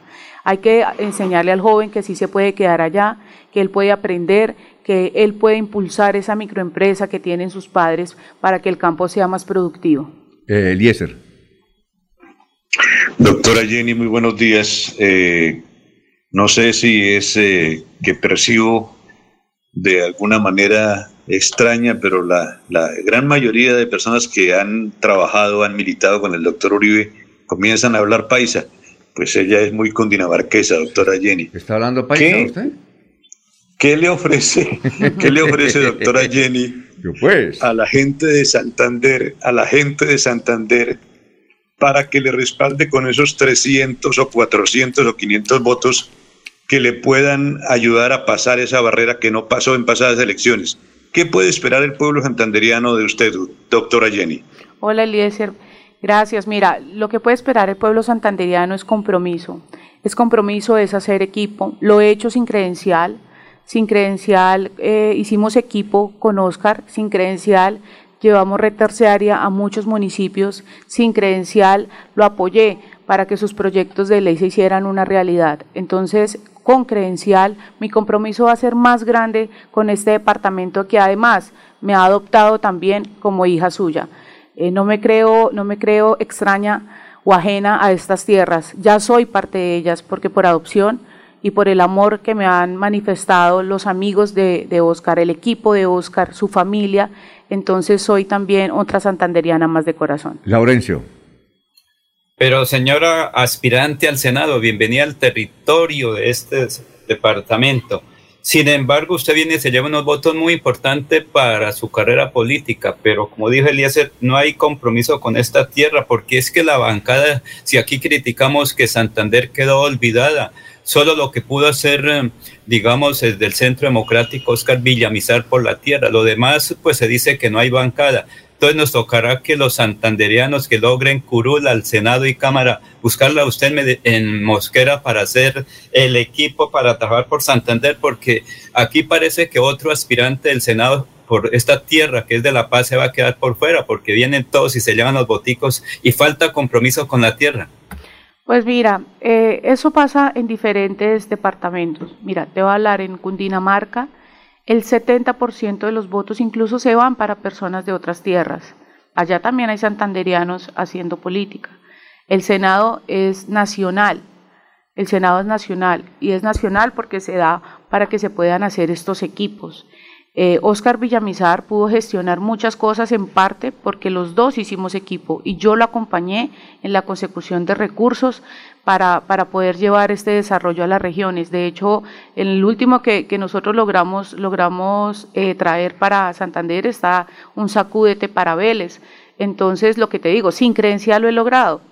Eh, yo no vengo a prometer ni a decir que luego me voy a desaparecer, es que yo ya he demostrado trabajo en Santander. Lo que les pido es el favor que me permitan seguir continuando eh, por este trabajo en esta tierra. Y no tienen que buscarme en Mosquera voy a estar en Bogotá, voy a estar acá, acá hay una casa, una casa que está para el servicio de todos ustedes, que es la casa de Oscar y de Jenny. Bueno, finalmente, eh, Jorge. Hola, buenos días, con la doctora Rosso, bienvenida a Santander. Eh, ya alejados del tema de campaña, eh, hay dos temas que han sido importantes dentro de los colombianos por pronunciamientos que ha hecho la Corte Constitucional en las últimas semanas. El primero de ellos, la ampliación del, tiempo para considerar la suspensión de un embarazo no deseado y eh, en la jornada anterior eh, la inclusión del género no binario en los documentos de identificación de, de los colombianos. ¿Qué, ¿Cuál sería la posición Jenny Rosso frente a estos dos pronunciamientos de la Corte Constitucional? Mira, yo respeto a las personas que, que piensen diferente, diferente a mí, pero hay cosas que yo no entiendo de la Corte. No, lo más preciado que tenemos nosotros son nuestros niños. Eh, ahí te faltó algo y es además que después de una lucha tan grande que se hizo para lograr la cadena perpetua para violadores y asesinos de niños, el año pasado que es aprobada, pues la Corte también no la, no la tumbó y ahora estamos con la despenalización del aborto para gestantes de seis meses, algo con lo cual yo no estoy de acuerdo y no estoy de acuerdo porque eh, precisamente tengo una primita, la hija de una prima, que nació sin haber cumplido los seis meses y hoy tiene diez añitos. Entonces, eh, obviamente que soy provida y no estoy de acuerdo con esas decisiones de la Corte. Muchas gracias, doctora eh, Jenny Rosso. Éxitos. Me das teléfono para cuando la necesitemos ya elegida, seguramente va a ser presidenta del Senado porque usted tiene pinta de ser la próxima presidenta del Senado.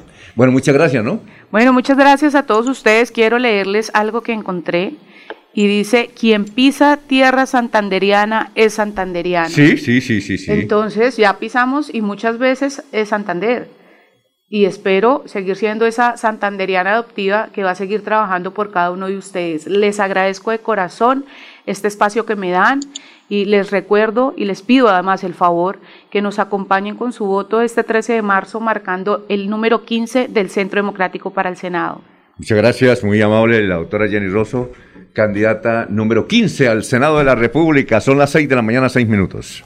Aquí Bucaramanga, la bella capital de Santander.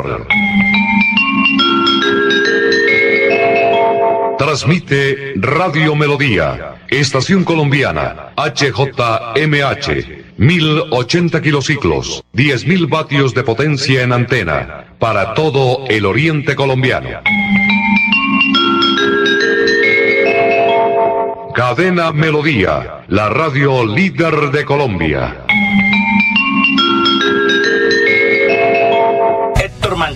Autor intelectual que se acabara la vagabundería de las fotomultas en Florida Blanca y Colombia. Por eso, el próximo 13 de marzo vote Cámara C107 Partido Conservador Héctor Mantilla. C107. Publicidad, política pagada.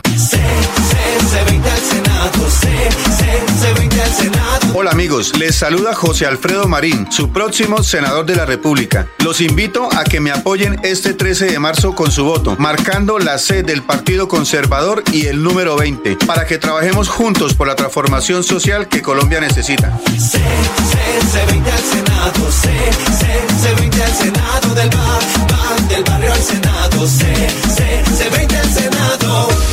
Publicidad política pagada. Buenas, vecino.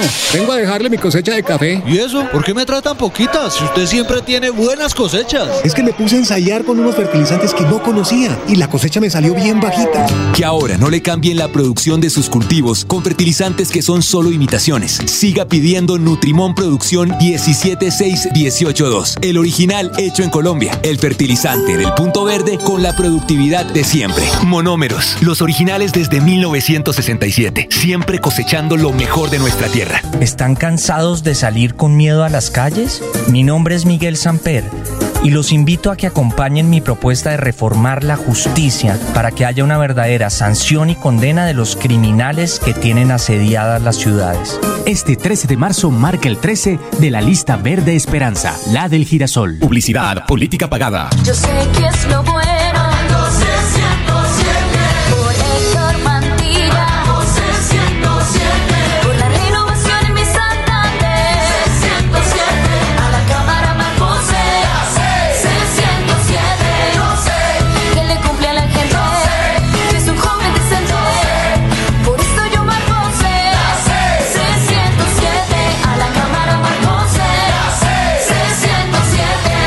Conservador. Publicidad política pagada.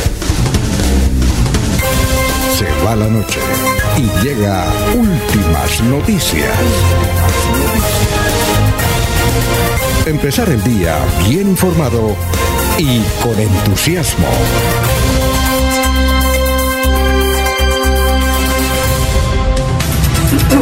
Son las 6 de la mañana, 9 minutos. Estamos en Radio Melodía. Está aquí con nosotros uno de los líderes de la campaña de Rodolfo Hernández a la presidencia de la República, que es Oscar Yair, presidente de la Liga. Oscar Yair, ¿cómo está? Tenga usted muy buenos días. Don Alfonso, muy buenos días para usted, todos sus oyentes, su mesa de trabajo y todas las personas que nos escuchan. Muy buenos días. Un placer Gra- estar aquí. Gracias por venir. Y más faltaba, siempre será un verdadero placer y uno- un honor estar aquí con usted a su lado. Sí, señor. No se calle nada, cuente secretos. Pues no. Cuente secretos. El, que no se tiene que callar nada es usted, Alfonsito. Pregunte lo que quiera. Bueno, dígame la verdad. Señor. Oscar, eh, perdón, Oscar, eh, el doctor Rodolfo Hernández, eh, ¿cree usted que metió la pata al haber designado transitoriamente como su fórmula vicepresidencial a la periodista Paola Ochoa? ¿Usted cree que fue lo que ocurrió ahí? Cuéntenos ese intríngulis. Don Alfonso, el ingeniero Rodolfo Hernández ha tenido que tomar unas decisiones en los últimos meses bastante complicadas. Algunas las toma en consenso y otras las toma en lo privado y en lo personal. ¿Por qué? Porque todas las personas que lo rodeamos queremos lo mejor para él.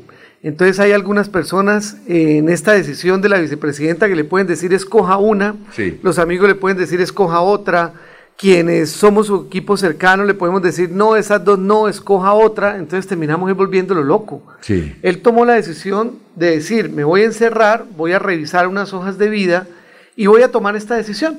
Punto. Y dentro de las hojas de vida que encontró, él consideró que la de Paolo Ochoa era la mejor. ¿Qué es lo que sucede con esta situación Sí. y por qué hubo, digamos, tanto rechazo en las redes sociales por esa decisión? Porque Rodolfo, él siempre lo ha manifestado, yo soy un empresario, yo no soy un político. Entonces él no ha estado pendiente en el transcurso de su vida de cuáles son las posturas o las posiciones intelectuales de quienes de una u otra forma están involucrados en ese ambiente.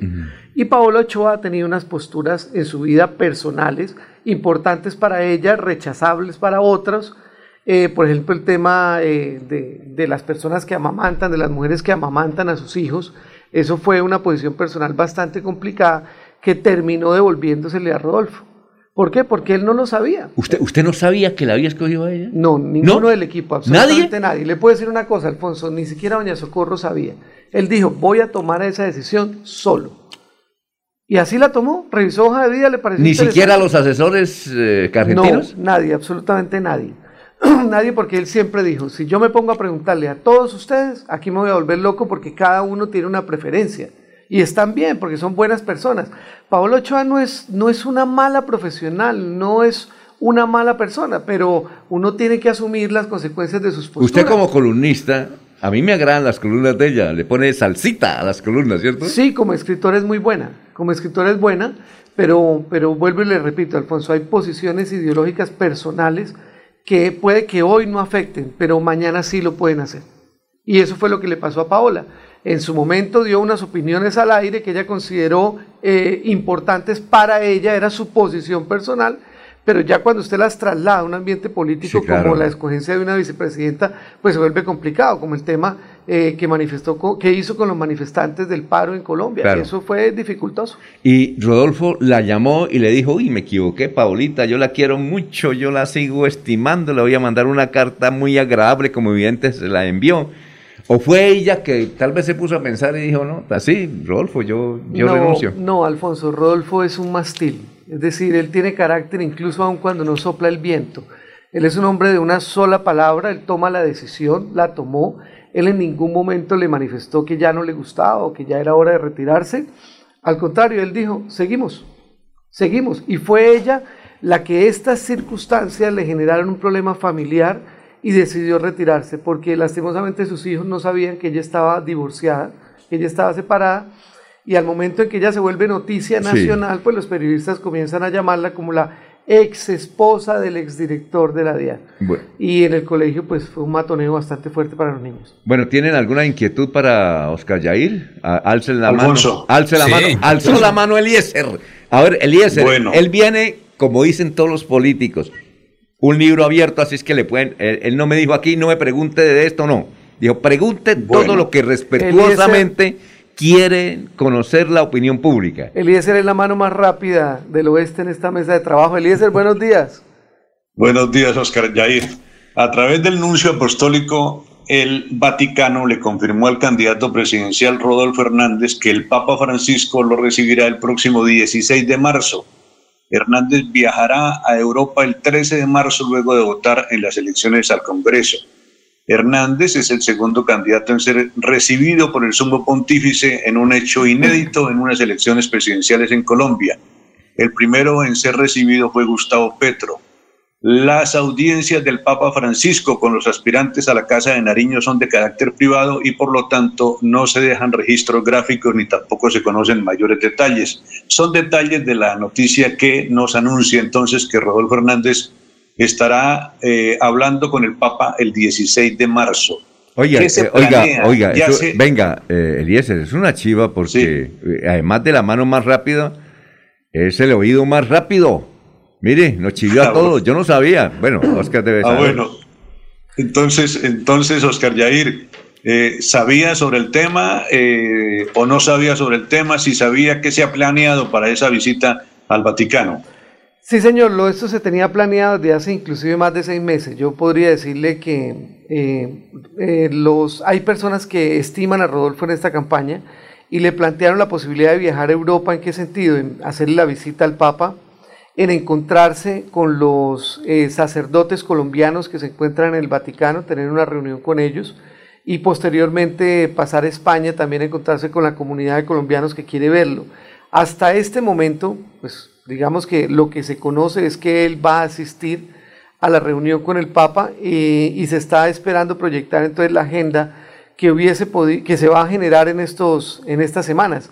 No sabemos si lo que se tenía planteado cambia o si va a haber cosas nuevas, pero sí se tenía conocimiento y de hace mucho tiempo se venía haciendo esa solicitud.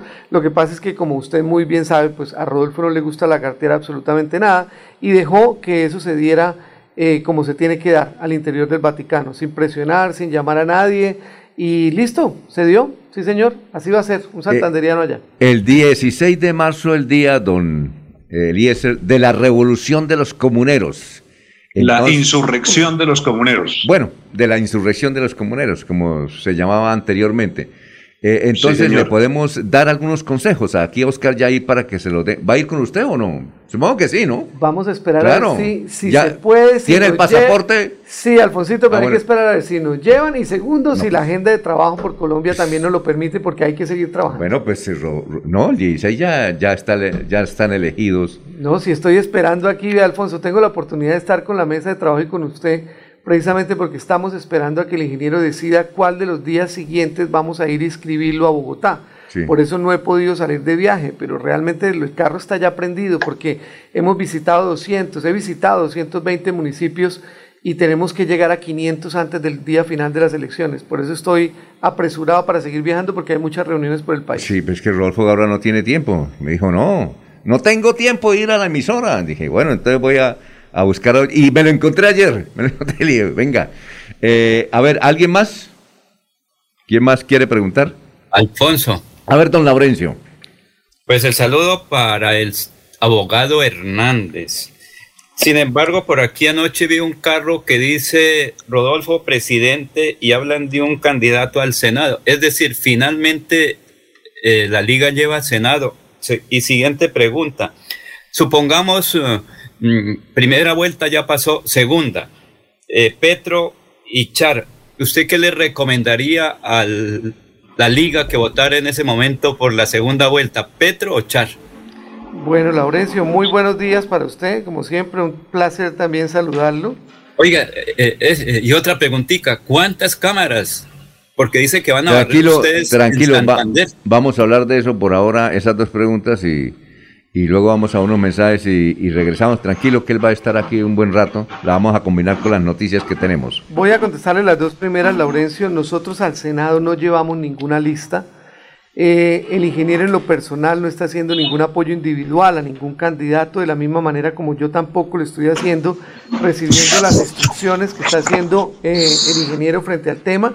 Sí hay que aclarar que hay varios candidatos que se han acercado a la casa de campaña, que se le han acercado a él en Bogotá, en Barranquilla, donde ha podido viajar, a decirle que ellos le entregan el respaldo a él como candidato presidencial, pero Rodolfo ni le va a alzar la mano a nadie, ni se la ha levantado a nadie. Hay por ahí un tema de un movimiento que se llama Gente Nueva, que lastimosamente han salido a decir que ellos son la lista del Senado a la Cámara cuando eso es mentira. Al Senado, sí. Ay, perdón, al Senado, cuando eso es mentira. La única lista que Rodolfo está apoyando es la lista a la Cámara por Santander. Ningún senador y ninguna lista a la Cámara, a ninguna lista al Senado. Y en cuanto a Char y Petro, ¿qué recomendación le daría yo? Mire, Laurencio, yo estoy concentrado completamente en Rodolfo Hernández. Ninguno de los dos me gusta en lo personal, por lo tanto yo no me atrevería a decirle que tomara las decisiones en una segunda, en una segunda instancia, porque primero tenemos la plena seguridad que Rodolfo puede llegar en primera. Así que por eso es que estamos trabajando. Y llegado el caso en que lleguemos de segunda, tenemos la total tranquilidad que Colombia se va a volcar a votar por Rodolfo Hernández, así que eso no ha pasado por nuestra cabeza, Laurencio. Bueno, eh, vamos a una pausa y regresamos. Estamos con Oscar Jair Hernández. Son las 6 de la mañana, 20 minutos. Mantilla, autor intelectual que se acabara la vagabundería de las fotomultas en Florida Blanca y Colombia. Por eso, el próximo 13 de marzo vote Cámara C107 Partido Conservador Héctor Mantilla. C107. Publicidad, política pagada. Queremos que disfrutes de un servicio de energía confiable y de calidad. Por eso, trabajamos en el mantenimiento de la infraestructura eléctrica. Para que estés informado oportunamente de las fechas y horarios, síguenos en nuestras redes sociales o consulta toda la información en www.esa.com.co. ESA, Grupo EPM, Vigilado Superservicios. somos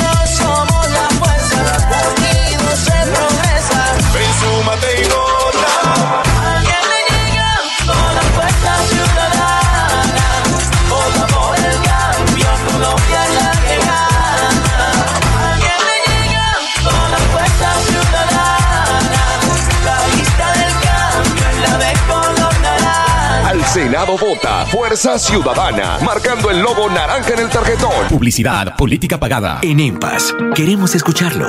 Hoy invitamos a Juan, a Carlos y también a Diana, o a cualquiera de ustedes para que nos cuenten sus peticiones, quejas y reclamos. Como empresa pública de Alcantarillado de Santander, estamos atentos para atenderlos. Recuerde que nos puede llamar al 605-9370, extensión 113 y 133, o ingresar a nuestra plataforma web www.empas.gov.co. EMPAS, 15 años construyendo calidad de vida. Yo sí le creo a Díaz Mateus. Yo sí le creo a Díaz Mateus. Santanderianos, le saluda Luis Eduardo Díaz Mateos, candidato por el Partido Conservador a la Cámara de Representantes. Los invitamos este próximo 13 de marzo a que trabajemos juntos por el campo, por la mujer, por el turismo, por la seguridad y la agroindustria. Vote Luis Eduardo Díaz Mateus, Cámara de Representantes C101. Eduardo Díaz Mateus, trabajando por Santander. Publicidad política pagada.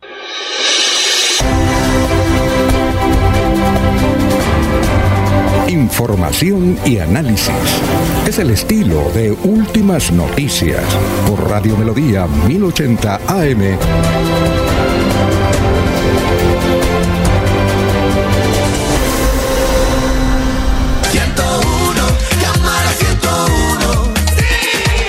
Amigos, les habla Oscar Villamizar Meneses. Qué grato fue gestionar centros digitales, computadores e infraestructura educativa para las escuelas rurales de nuestros niños de Santander. Acompáñenme con su voto marcando Centro Democrático número 101 a la Cámara de Representantes y con nuestra fórmula Jenny Rosso, Senado de la República, Centro Democrático 15. Oscar Villamizar es el 101. A la Cámara, vota Centro Democrático 101, Oscar Villamizar. Publicidad política pagada. Bueno, tenemos muchos oyentes. Eh, May Pombo González, gracias por la sintonía. O eh, María del Carmen Gómez Mejía, muchas bendiciones para todos. Los, eh, hay que madrugar a trabajar. Eh, mm, Jorge Eliezer Hernández, no fregues. Tras de que los Villamizar están caídos en Santander, imponen candidatos de afuera de Santander. Por eso es que votan por la izquierda, Edwin Díaz. No como se no, ¿cómo se le ocurre a nosotros los santanderianos regalarle los votos a otros candidatos de otros departamentos? Mamola. A ver, noticias a esta hora, don Jorge, lo escuchamos. Así es, don Alfonso, como Noemí Flores Chávez, de 23 años de edad, fue identificada la mujer asesinada el domingo anterior en el municipio de Puerto Wilches, en el corregimiento de Vadillo. El crimen ocurrió eh, cuando la mujer se encontraba junto a su compañero departiendo en un establecimiento comercial. El hombre inició una discusión con otra persona y ella trató de interceder recibiendo un disparo en el pecho que le produjo la muerte. El, eh, su compañero eh, huyó de la escena que se estaba presentando en ese momento y fue capturado horas después en el municipio de Cimití, en el sur de Bolívar. Al revisar sus antecedentes, las autoridades encontraron que el hombre tenía una orden de captura por delitos de terrorismo. Son las 6 de la mañana, 24 minutos. Don Ernesto, lo escuchamos. Eh, las campañas políticas indudablemente que siguen su camino. Eh, me estoy aquí encontrando en el Twitter eh, una información que de así llegar Daniel Coronel, bueno, realmente la, la, la información es de la silla vacía y dice que en Funza movieron a ancianos de programas de la alcaldía para eventos. Eh, y dice Daniel Coronel, en Funza movieron a ancianos de programas de la alcaldía para eventos de Gaviria. Esto parece que no cambia, ¿no? Definitivamente la política en todas partes es igual, siempre hay que buscar los amigos y sea al costo que sea, se hacen las alianzas que sean necesarias. El pueblo colombiano ya lo entiende, todos sabemos que van para allá, vienen para acá, incluso se pierde mucha credibilidad con los políticos, que ayer pertenecieron a un partido, hoy pertenecen a otro, y de igual manera sus militantes. Hoy por hoy, la política es solamente de conveniencia, se acabaron los partidos, se acabaron las tradiciones y se acabó aquello de ayudar al pueblo. Parece que todo es ayudarse de sí mismo, es lo que manifiestan los ciudadanos en el territorio colombiano. Eliezer, noticias. Don Alfonso, usted lo decía esta mañana, a partir de hoy, primero de marzo, se levanta la exigencia del uso obligatorio del tapabocas en los espacios públicos abiertos, una condición que favorece a aquellos sitios que tengan más del 70% de cobertura en la vacunación plena contra COVID-19, es decir, de la población con dos dosis. Si bien cada lugar conoce cuáles son sus niveles de inmunización, dado que el Ministerio de Salud ha hecho públicos los listados de todos y cada una de las jurisdicciones en Colombia de la proporción oficial de vacunados y las características de, este proceso, lo cierto es que en algunos de ellos aún no se ha difundido un extenso eh, eh, comunicado sobre esta decisión, lo que puede generar confusión en razón a que no es una decisión general. La estadística, Alfonso, indica que 451 municipios de todo el país a partir de hoy pueden disfrutar de esto que, entre comillas, eh, para muchas personas puede ser un privilegio. Y como usted lo dijo esta mañana, yo también me uno a esa campaña, seguiré con el tapabocas mientras este eh, mal del COVID-19 no desaparezca totalmente, Alfonso. Laurencio, lo escuchamos, 6 y 27. Alfonso, viernes Consejo de Seguridad, gobernador Mauricio Aguilar Hurtado. Es que todos critican que han llegado extranjeros, que hay inseguridad, que desde hace algún tiempo también alguien dijo que lleguen, que aquí los recibimos con todo y tienen techo, pero fueron solo promesas. Sin embargo, el próximo viernes estará el ministro de la Defensa. Escuchemos al gobernador de Santander qué piensa sobre este Consejo Extraordinario de Seguridad para tomar reales medidas.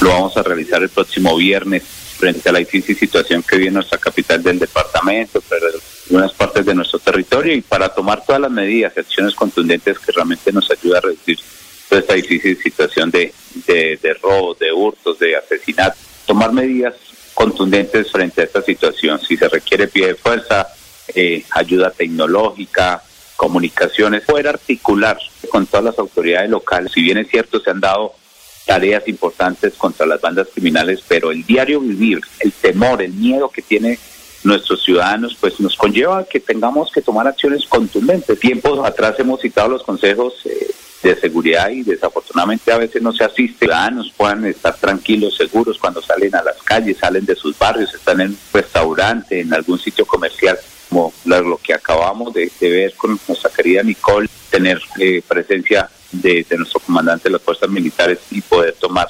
acciones y resultados que nos permitan reducir todas estas situaciones, Bucaramanga específicamente área metropolitana. Sin enviar mensajes xenofóbicos, aquí lo más importante es también pedirle resultados a Migración Colo frente al ingreso de los de los ciudadanos que están llegando específicamente de Venezuela ¿Por qué no se están identificando? ¿Por qué no se les está brindando, digamos, esa identidad? Porque vean la situación que, que tenía contra este delincuente que acabó con la vida de, de nuestra querida Nicole. Son las 6 de la mañana, 29 minutos, y no se vayan que tenemos esta pregunta para Oscar Yair Hernández, que es el presidente de la liga. La pregunta que va a responder después de comercial es la siguiente. La gente a veces no comprende, hay sectores que no comprenden cómo es posible que Rodolfo Hernández y la liga permitan tener gente con vínculos con la política tradicional. Es decir, ya se ha admitido que Mario Camacho Prada, el gobernador de Santander, y Edgar Gómez Román, pues eh, algunos los, lo critican demasiado por la politiquería. Bueno, independientemente de eso, ellos estaban en la otra orilla y sacan gente de, esa, de ese grupo que se maneja el clientelismo y la política tradicional, a la cual Rodolfo le apostó en la alcaldía, luchó en la alcaldía, hizo campaña contra ellos y ahora tienen a representantes en los tres primeros lugares del movimiento La Liga. Eh, en un instante, esa respuesta que la gente quiere escuchar precisamente Oscar Jair Hernández, que es el presidente de la Liga. 6 y 30 minutos.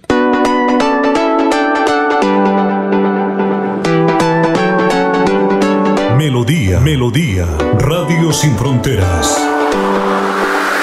Escúchenos en cualquier lugar del mundo.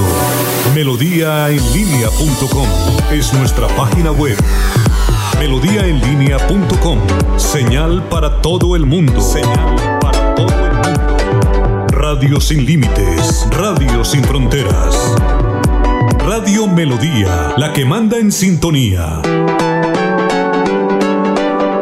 Mantilla, autor intelectual que se acabara la vagabundería de las fotomultas en Florida Blanca y Colombia. Por eso, el próximo 13 de marzo vote Cámara C107 Partido Conservador Héctor Mantilla.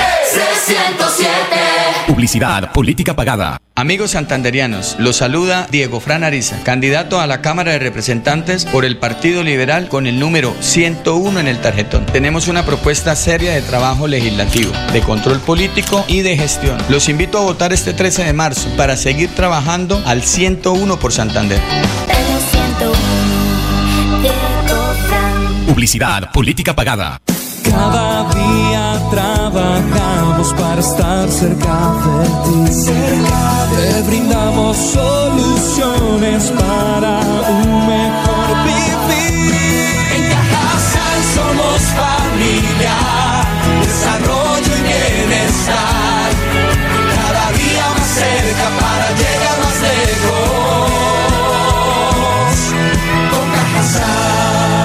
Vigilado sobre subsidio.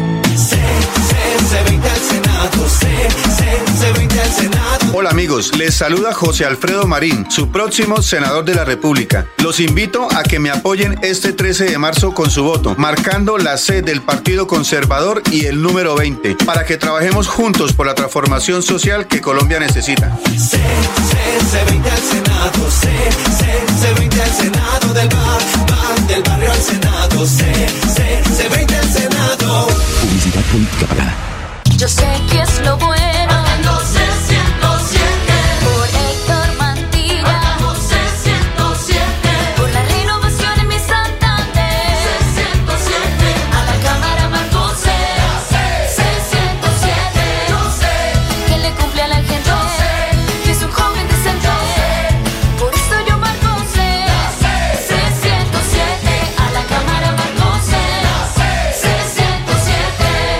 Publicidad, política pagada.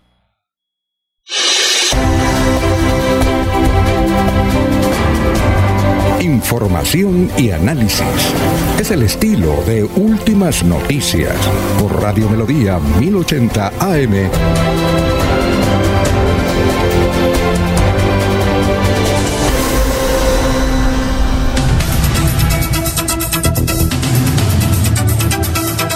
Bueno, eh, la pregunta, hay muchos oyentes ahí, gracias por la sintonía. Bueno, doctor Oscar Yair, eh, esa pregunta, ¿por qué vincularon a Mario Camacho a la liga cuando él pertenece a un sector al cual combate Rodolfo Hernández? Bueno, hay que hacer una aclaración que nosotros la hemos hecho y el mismo ingeniero la ha repetido en múltiples ocasiones. Aquí no se ha vinculado absolutamente a nadie del partido, eh, de los partidos tradicionales. Él ha establecido su amistad con Edgar y su amistad con Mario de mucho tiempo atrás. No estamos hablando de hace tres años, cinco años, estamos hablando de casi 35, 40 años atrás. Eh, él los conoció mucho antes de que Rodolfo siquiera se le pasara por la cabeza aspirar a un cargo público y mucho antes de que siquiera Edgar y Mario tuvieran inconvenientes con la justicia colombiana. Es decir, cuando ellos fueron amigos, nada, absolutamente nada de lo que hoy en día le están reclamando había pasado. Son amigos y Edgar tomó la decisión de no aspirar a una próxima candidatura por el Partido Liberal a la Cámara de Representantes o al Senado, como en alguna oportunidad lo intentó, y ellos de mutuo propio decidieron acompañar la lista del ingeniero Rodolfo, y así lo hemos visto porque hay cosas que no se pueden negar. Ellos eh, han venido hablando, han venido hablando con personas, han venido motivando a los algunos santandereanos amigos de ellos a que voten por la lista de Rodolfo, como lo ha venido haciendo mucha gente. Usted no se alcanza a imaginar la cantidad de políticos que han pasado por la oficina del ingeniero Rodolfo, pero lo importante de esta campaña y lo importante de este movimiento es que usted puede entrar a cualquier momento a la oficina del ingeniero y lo va a escuchar diciendo el mismo discurso de siempre, el mismo. Yo lo escucho, pero yo a usted no le cambio el discurso. Ahí tuvimos un inconveniente con este señor Juan Carlos Celis, que se acercó a hablar con el ingeniero. Él, él ya no está. Eh, voy para allá. Él se acercó a hablar con el ingeniero, le dijo que él tenía una aspiración, que quería aspirar eh, en su momento con Horacio José Serpa, pero que se habían dañado las cosas y que él quería pues apoyar eh, la candidatura a la presidencia del ingeniero y también apoyar la Cámara, ya que él no se iba a lanzar. El ingeniero le dijo las mismas palabras que le dice a todo el mundo. Si quiere ayudar, ayude. Si quiere salir a buscar votos para cambiar la política en el departamento, pues ayude, hágale. Pero a veces se malinterpretan las palabras, Alfonso. Eso no significa que a usted lo estén nombrando gerente, ni que lo estén nombrando director, ni que le estén nombrando la persona que se tiene que encargar de todo el proceso electoral. Le están diciendo ayude. Hay personas que lo entienden, hay otras que se molestan. ¿Por qué? Porque van a hablar con el ingeniero y encuentran que no los nombra o que no les da un cargo importante porque les dice, si quieren ayudar, ayuden y no les dice nada más. Entonces algunos se molestan, otros lo interpretan bien, otros lo interpretan mal, pero ahí vamos, están llegando ayudas de todas partes. Pero eso no significa que se esté declinando los principios de la liga, porque si hay algo que yo le he escuchado decir al ingeniero desde hace más de dos años y medio que estoy con él, es que uno los principios no los negocia. Y él no está negociando ningún principio que no es otra cosa más que querer cambiar la política del departamento y en Colombia. Hay, hay algunas reflexiones. Hay, no sé si alguien tiene alguna pregunta sobre este tema que estamos tratando. Eh, ¿Hay alguna... De pronto, don Alfonso. Sí, a ver, Jorge. Un complemento. Sí. Desde esa perspectiva, ¿qué le han aprendido a Mario Camacho en la liga? Es que Mario, no, es que Jorge, buenos días. Hoy, hoy, es la primera vez que Jorge no me saluda. Eh, Jorge, mira Alfonso, no, no es que le hayamos aprendido o es que él esté impartiendo clases de ética o de política. Realmente vuelvo, insisto, es un amigo del ingeniero de hace muchos años. Él llegó, le dijo que quería aportar, que quería ayudar. El ingeniero le dijo, pues ayude.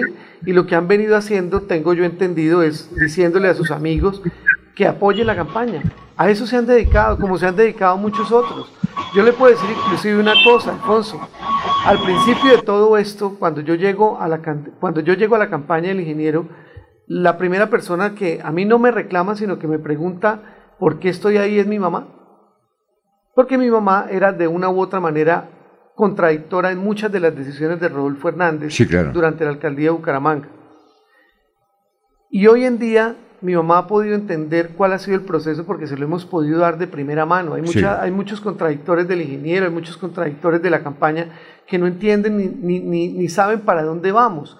Pero cuando usted comienza a acercarlos y van entendiendo cuál es la filosofía, pues comienzan a ayudar. Mi mamá es un ejemplo claro de eso. Hoy en día es una seguidora fiel del tema y está apoyando y de la misma manera está llamando a muchos amigos de ella, ella es educadora, a que comiencen a hacer grupos para apoyar la campaña.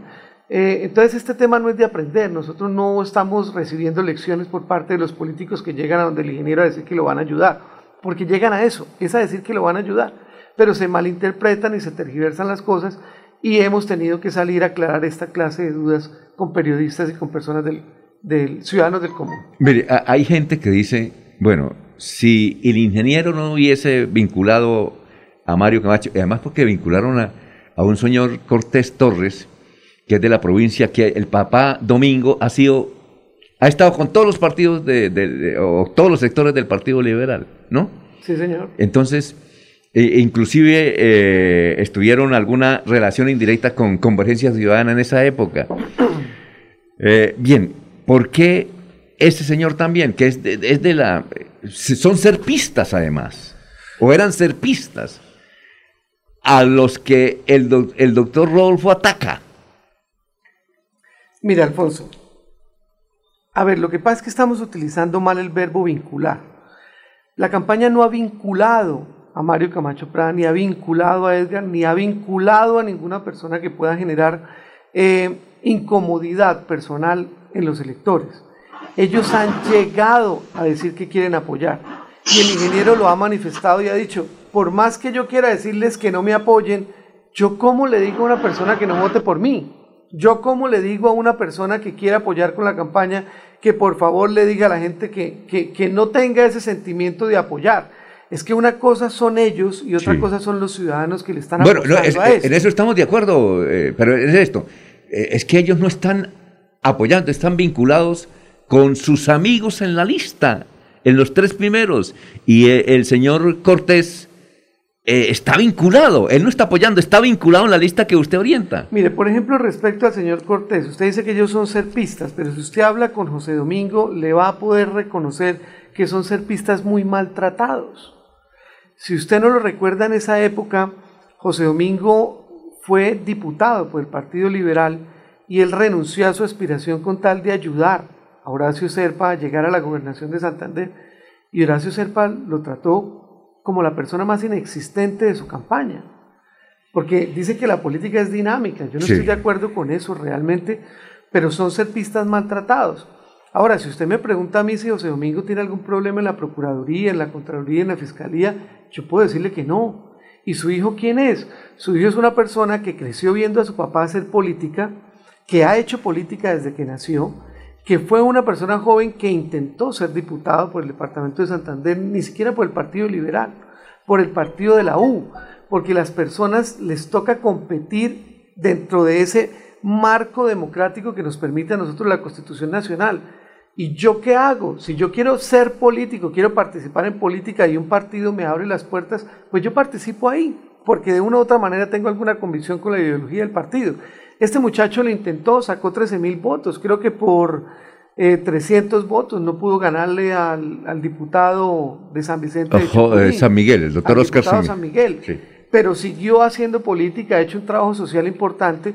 Él pidió la oportunidad, presentó su hoja de vida y el partido consideró, el movimiento consideró que había que hacer, digamos, un trabajo importante en el sur eh, de Santander, pero es que aquí a todos nos, re- nos recalcan lo que han hecho todas las demás personas menos uno. Entonces, yo soy la primera persona que salgo a rechazar el tratamiento que el señor Marcos Cortés le dio a los ciudadanos de Barbosa. Soy el primer contradictor de Marcos Cortés. Pero ¿qué carajos tiene que hacer? ¿Qué, qué- qué tiene que ver lo que Marcos Cortés hizo con Barbosa frente a lo que una persona joven como Juan Manuel Cortés quiere hacer por el departamento? No tiene nada que ver lo uno con lo otro. Ni los delitos de sangre se le pueden inculcar a las personas. Este muchacho, José Domingo Cortés, que está de segundo en la lista del ingeniero, es una persona que ha intentado hacer política de mutuo propio y ahí lo está logrando y puedo decirle una cosa, quizás es la persona que más trabaja en esa lista. Bueno, eh, estamos hablando con Oscar Jair Hernández, presidente de la liga. ¿Quién, quién quiere preguntar? Alfonso Laurencio. A ver, Gran Laurencio. Pero orientador de la liga, a partir del 13 de marzo, cuando ya tengan una o dos o tres credenciales de congresistas, ¿qué va a pasar con ellos? ¿Van a ser los cuadros directivos de la candidatura del, inge- del ingeniero Rodolfo Hernández a la presidencia y lo van a desplazar a usted o qué va a ocurrir? ¿Cómo va a ser esa integración después del 13 de marzo cuando ya prácticamente de verdad para Dios comienzan las campañas eh, a la presidencia? Porque ahorita hablamos de campañas presidenciales, pero el 13 de marzo es como la primera vuelta o las primarias, que si hablamos del Estado americano. ¿Qué va a pasar después? ¿Usted va a ser desplazado por los nuevos congresistas que tenga la liga en la campaña presidencial? Mire, Laurencio, en primer lugar, eh, recuerde que este es un movimiento nuevo. Aquí hay unos estatutos en construcción. Es indiscutible que las credenciales que se lleguen a sacar de la Cámara por el movimiento tienen que ejercer una actividad política importante al interior del mismo. Frente a si me van a desplazar o no me van a desplazar, yo no soy una persona que sufra de egos personales, Laurencio. Yo desde hace dos años y medio llegué a trabajar con el ingeniero de la manera más sencilla posible y no he parado de hacerlo. Yo soy un trabajador incansable de esa campaña y un respetuoso de las decisiones que tome el ingeniero. Así, sencillamente se lo puedo manifestar. Yo no tengo ningún problema o ningún inconveniente con que las directivas en su momento lleguen a cambiar, pero eso es una decisión que la toma el ingeniero. Yo estoy dedicado a construir partido. Y si estas personas llegan a ser elegidas por parte de la Cámara de Representantes de Santander, son con ellas con quienes me voy a ir a recorrer todo el departamento para llevar el mensaje del ingeniero. Así que más que pensar aquí quién desplaza a quién o cómo se va a acabar eh, al interior el, el movimiento, lo que tenemos es que unirnos para seguir haciendo el trabajo que vengo haciendo yo por toda Colombia llevando el mensaje del ingeniero Rodolfo. Bueno, eh, son las... eh, sí, cuénteme, Eliezer, y con esa pregunta vamos a, unos- a- a una pausa y regresamos. A ver, ¿cuál es la pregunta, Eliezer? Estamos aquí con Oscar Yari Hernández, eh, que me eh, encontré dificultades porque para conseguirlo a él, él se, generalmente se la pasa viajando, viajando, porque como Rodolfo no, no, No viaja, no sale, le toca a usted ir a llevar el mensaje, ¿no? Sí, Recibir los abrazos y a veces los insultos, ¿no? ¿Sabe que no, Alfonso? ¿No? Quiero que sepa que no, que no he recibido insultos, al contrario, Han sido, ha sido un viaje maravilloso por 220 municipios de Colombia, ha sido una gran oportunidad personal Sí. para crecer y conocer el país, pero créame que no recibo insultos. Re- recibo, eso sí, discutiblemente, eh, reclamos por el Sí. comportamiento del ingeniero y hay que explicarlo, pero pues también el ingeniero ha pedido disculpas por muchas de las cosas que ha hecho, pero también hay otras personas que dicen, pues hubiera actuado más fuerte, inclusive. Eh, entonces, le escucho la pregunta, Ernesto. Eliezer, Eliezer. Eliezer, perdón. Listo, Oscar Jair. Yo soy de los, de los muchos ciudadanos que no entendemos el cuento ese entonces, o la historia, o, o la explicación que nos dan sobre la presencia de los políticos de vieja data en la campaña del ingeniero Rodolfo Hernández. Pero bueno, eso dejémoslo ahí. ¿Qué va a pasar ahora con, qué va a pasar ahora con la vicepresidencia, Oscar Jair? Se ha hablado en últimas eh, horas o en los últimos días de María Emma Mejía y de otras mujeres. ¿Será una mujer definitivamente? ¿Y qué hay de claro sobre este tema para, para reemplazar la posibilidad primera que se abrió con, eh, con eh, Paola Ochoa? Mire, se presenta una segunda oportunidad para que el ingeniero Rodolfo escoja a una vicepresidenta que sea valiosa para el país. No lo ha querido escoger acompañado de las personas porque él dice que es una decisión que quiere tomar en la tranquilidad, por eso no ha salido, por eso no está dando declaraciones, por eso no está recibiendo personas en su oficina, porque quiere tener la cabeza fría y tranquila para tomar esa decisión. Todos, al igual que ustedes, estamos esperando con qué nos va a salir. Pero esa decisión la tienen que tomar dentro de los próximos tres o cuatro días porque ya no hay más tiempo. Hay que presentar un oficio al Consejo de Estado eh, para establecer si esa persona que escoge el ingeniero está habilitada o no está habilitada para el cargo. Por eso tiene que correr dentro de los próximos tres o cuatro días, lo vamos a saber, presentar en el Consejo de Estado la solicitud y ahí sí viajar a Bogotá a inscribir la fórmula presidencial. Todos estamos esperando que sea la mejor decisión, esperamos que así sea. Si usted me lo pregunta a mí, yo tengo pues también, digamos que mis opciones, como las puede tener Alfonso, como las puede tener Jorge, como las puede tener cualquier otra persona que le gustaría que Rodolfo estuviera acompañado de. Pero eso es una decisión que tiene que tomar él, él y así que no va a pasar mucho tiempo. Yo creo que Elías en unos tres, cuatro días ya sabremos cuál es el resultado de esa decisión. Muy, vamos a una pausa y regresamos. Son las 6 de la mañana, 48 minutos. Estamos hablando con Oscar Yair Hernández. Héctor Mantilla, autor intelectual que se acabara la vagabundería de las fotomultas en Florida Blanca y Colombia. Por eso, el próximo 13 de marzo vote Cámara C107 Partido Conservador Héctor Mantilla. Publicidad, política pagada. Mario Castaño al Senado, marca L9 en el tarjetón, el senador de las regiones. Mario Castaño por ti, por mi familia para servir, porque el pueblo digno quiere vivir. Mario Castaño con la gente, Mario Castaño si se siente, el senador de las regiones dice presente, presente, presente. Mario Castaño con la gente, Mario Castaño si se siente, el senador de las regiones dice presente, presente, presente. Publicidad política pagada. Atención. Noticia de última hora. En Paz hace una invitación especial para que cuidemos lo que nos pertenece, el medio ambiente. No arrojes papel, botellas plásticas, tapabocas, toallas higiénicas o cualquier tipo de residuos que obstruyan las tuberías. Haz un manejo consciente de lo que botas y dónde lo botas. Sé parte de la solución y sigamos construyendo calidad de vida juntos. En paz.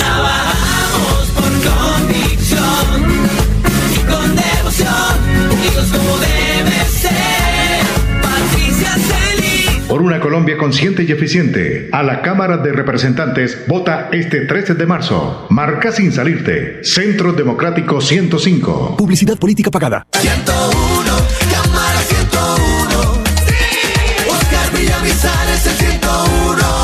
Amigos, les habla Oscar Villamizar Meneses. La seguridad es una de nuestras prioridades. Fui coautor de la Ley de Seguridad Ciudadana. Acompáñenos con su voto marcando Centro Democrático número 101 a la Cámara de Representantes y al Senado de la República. Jenny Rosso, Centro Democrático número 15. Oscar Villamizar es el 101. A la Cámara. Vota Centro Democrático 101. Oscar Villamizar. Publicidad política pagada. Ellos somos la fuerza. promesa.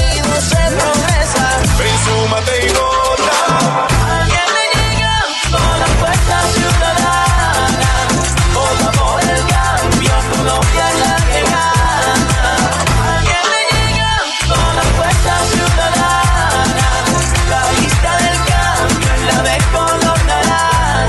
Senado vota Fuerza Ciudadana, marcando el logo naranja en el tarjetón. Publicidad, política pagada. Yo sí le creo a Díaz Mateus.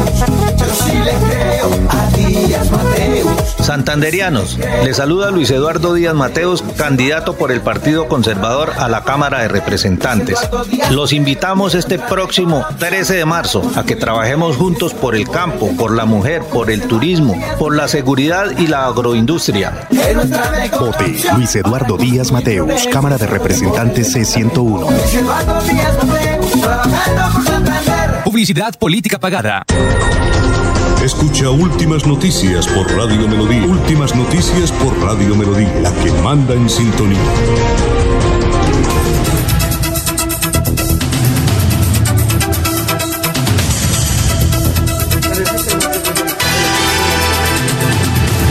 Bueno, vamos con más noticias, Ernesto. Son las 6 y 52. Don Ernesto, lo escuchamos. Hay que manifestar que cambian los precios en el servicio en la registraduría. Eh, la copia y certificado del registro civil ahora vale 8 mil y 8 dólares para quien esté en el exterior. La cédula de ciudadanía digital quedó en 55 mil 750 pesos. Eh, en el exterior vale 55 dólares. La cédula de ciudadanía amarilla 49.350 el duplicado. Igual manera, si necesita hacer una rectificación o corrección de datos a voluntad del titular. Eso hubiera tenido que pagar Martín Emilio Cochise Rodríguez cuando quiso ser concejal de Medellín y se cambió el nombre, o sea, incluyó que se llamara Martín Emilio Cochise Rodríguez.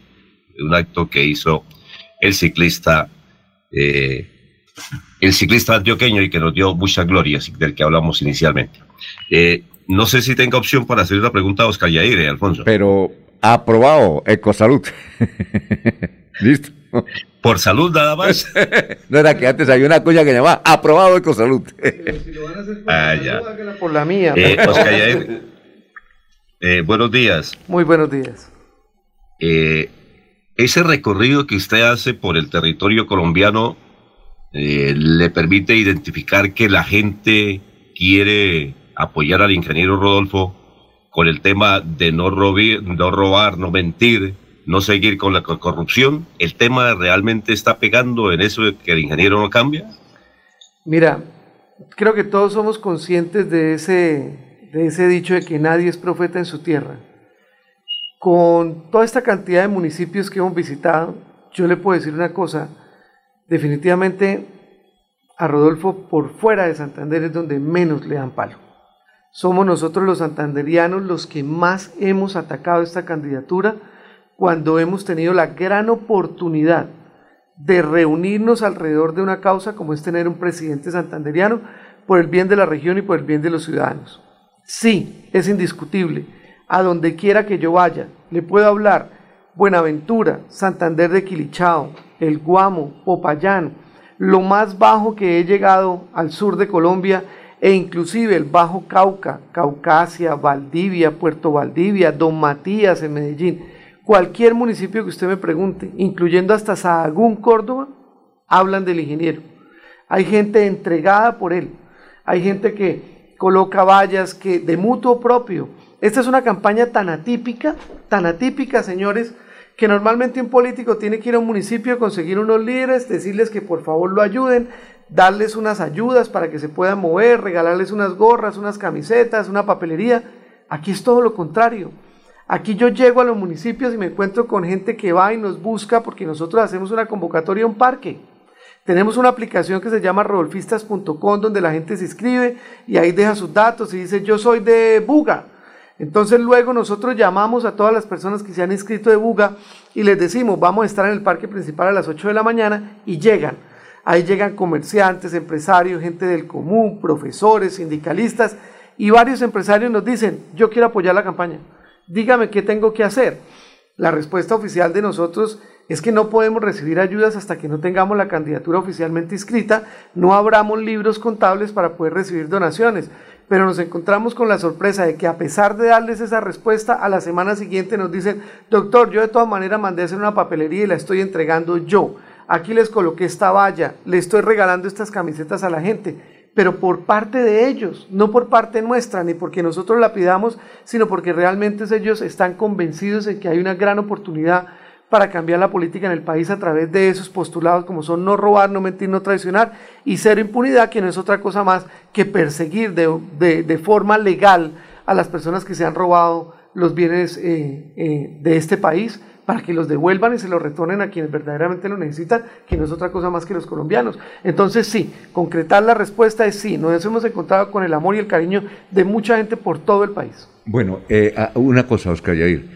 Eh, parece que con esto de las consultas hay otras candidaturas que están evolucionando, como la de Alejandro Gaviria, X eh, u otras, y, y Rodolfo está como rezagado, pese a la popularidad que hay. Sí, es normal. Porque, porque, porque yo le cuento que, y la conté aquí, hay un, a un abogado y periodista que es amigo que no puede ver a Rodolfo. Dice, yo, yo estoy almorzando y voy a almorzar en la pantalla y no almuerzo. Le cargo bronca a Rodolfo, no tanto a él, sino a sus ideas. Sí. Y es, le voy a dar el nombre, Reinaldo Pérez. No sé si usted lo conoce, Reinaldo Pérez. Claro, yo lo conozco porque el hermano de Reinaldo Pérez, Sí. ¿cómo le parece? Hizo parte de la campaña del ingeniero Rodolfo. Por eso. Y aún hoy en día sigue apoyando al ingeniero Bueno, Rodolfo. entonces el dato es que él llega, eh, bueno, y Reinaldo Pérez tiene ahora por sus actividades de derecho, pues eh, procesos en el sur de Bolívar, en Sí, la costa atlántica. minería, sí. Entonces un día me llama y me dice, y yo le pregunté, porque me iba a dar una noticia, bueno, ¿y qué pasó? Y allá, para presidente, por ahí en la costa Char, dijo, no, mano, le voy a decir la verdad. Pero yo a- al aire no digo esa verdad. Se la voy a decir a usted, mano. En todas partes me hablan de Rodolfo. Me toca ponerme los audífonos. Rodolfo, que Rodolfo. ¡Ay, que usted es de Bucaramanga, Rodolfo! Eh, ese es, eh, en ese sentido, hay mucha gente que le, le dice a uno que va en los buses y todo eso. Pero en el ambiente general, diga usted, de, no sé si era del Twitter o de, o de la radio, la prensa, se ven que otras campañas están resurgiendo y Rodolfo como que rezagando y la gente piensa, oye, como que está pagando Rodolfo. ¿Usted no ha, no ha observado esa sensación? Pero es normal, Alfonso, pero antes quiero robarle un minutico para decirle lo siguiente. Reinaldo no es un mal tipo, ¿sabe? No, él es buen tipo, lo que pasa es que no... no, No, no- no- Reinaldo es un buen tipo, lo que pasa es que eh, él tuvo muchos acercamientos con Edgar Suárez. Sí, claro. Y yo entiendo que en esa cercanía y en esa amistad, pues los golpes que el ingeniero le ha dado a Edgar también lo afecten a él, porque uno también quiere a sus amigos. Claro. Y Reinaldo quizás no se ha dado la oportunidad de conocer a las personas que estamos alrededor de Rodolfo, que no somos, digamos que el mismo talante que de pronto a él le molesta. Mm. Y nos ha atacado absolutamente a todos, Sí, claro. cosa que no es contraria. Pero eso es normal en política hasta el momento donde uno se sienta a hablar con una persona y entiende que es diferente. Y frente a lo que usted me pregunta, Alfonso, sí, eso es lo que sucede por todo el país. A donde quiera que usted va, le hablan de Rodolfo. A donde quiera que usted vaya, la gente cree en Rodolfo. Y a eso nos estamos dedicando, a revalidar cuál es el mensaje del ingeniero por el país. He llegado al río Magdalena, he llegado a Santa Marta, he llegado a donde usted quiera que me pregunte, vengo de Villavicencio, inclusive vengo de allá. En Acacías, en Castilla la Nueva, municipios que están al fondo de los llanos y hablan de Rodolfo y hacen reuniones y cito personas al parque, llegan 150 personas al parque. Eso es una cosa que usted no se alcanza a imaginar, Alfonso. Bueno, Jesús Rodríguez que me escribe aquí de Bucaramanga dice, bueno, ¿y a qué hora, hasta qué hora va el public reportaje? Hijo No le, dice, no le ha preguntado de Vitaloye, no le ha preguntado No. de, de- de- de toda esa cuestión. ¿Qué Alfonso, hacemos? usted- usted que ¿Qué hacemos, don Eliezer? Usted que es periodista, usted sabe perfectamente que Rodolfo eso no lo hace, no lo hace. Y, y yo no soy por el- eso, pero eso de Vitaloye, de que de- de- dice, hombre, ¿por qué no le ha preguntado? Que cuénteme, Jorge. De pronto el oyente se refiere a- también al tema del principio de oportunidad que la Fiscalía eh, permitió para el señor José Manuel Barrera, antiguo amigo, o no sé si todavía seguirá siendo amigo del señor Rodolfo Hernández, y que obviamente lo pone en desventaja frente al tema de Vitalogy. Adicional a eso, también se anuncia que próximamente habrá mm, movimientos en un pro- en un proceso por lavado de activos que involucra también a personas muy cercanas a Rodolfo Hernández. Eh, ¿Qué tanto ha lesionado este principio de oportunidad la campaña de Rodolfo y qué tan pendientes están del proceso de lavado de activos. Bueno, muy bien, vamos para allá. Entonces, mire, eh, se me olvidó, Alfonsito, qué ¿Qué? pena, el tema de las encuestas y las consultas. Sí. Es normal. Rodolfo venía en un ascenso y lo ha logrado mantener Sí. y es muy probable, hay que estar preparados para eso, que con el tema de las consultas eh, otras personas puedan llegar a subir Sí. y se tenga como la, la percepción de que ellos van en, en alza. Sí. Pero es que ellos han tenido todos los reflectores precisamente porque se acercan las elecciones de ellos para poder sacar un candidato presidencial. Entonces lo que ha venido Rodolfo es manteniendo reuniones con empresarios, conociendo un poco más el país para no cometer algunas equivocaciones como las que se cometieron la semana pasada, pero va a ser normal ver a los otros candidatos en este momento mojando más prensa que Rodolfo. Cuando eso se estabilice y ya sepamos quiénes son los candidatos que van a luchar por la presidencia de la República, nuevamente van a ustedes a ver a Rodolfo cómo comienza a repuntar poco a poco de la misma manera que lo sabe hacer. Y en cuanto al principio de oportunidad de este señor Barrera, yo le puedo decir una cosa, Alfonso. Le apuesto que ese principio de oportunidad no es para enlodar a Rodolfo Hernández. Se lo apuesto. ¿No? No, señor. Ese principio de oportunidad sí es muy seguramente para contar cosas que han sucedido o que sucedieron en relación con lo que la gente conoce Vitalogy, pero que como Rodolfo lo ha dicho, Vitalogy ya no existe.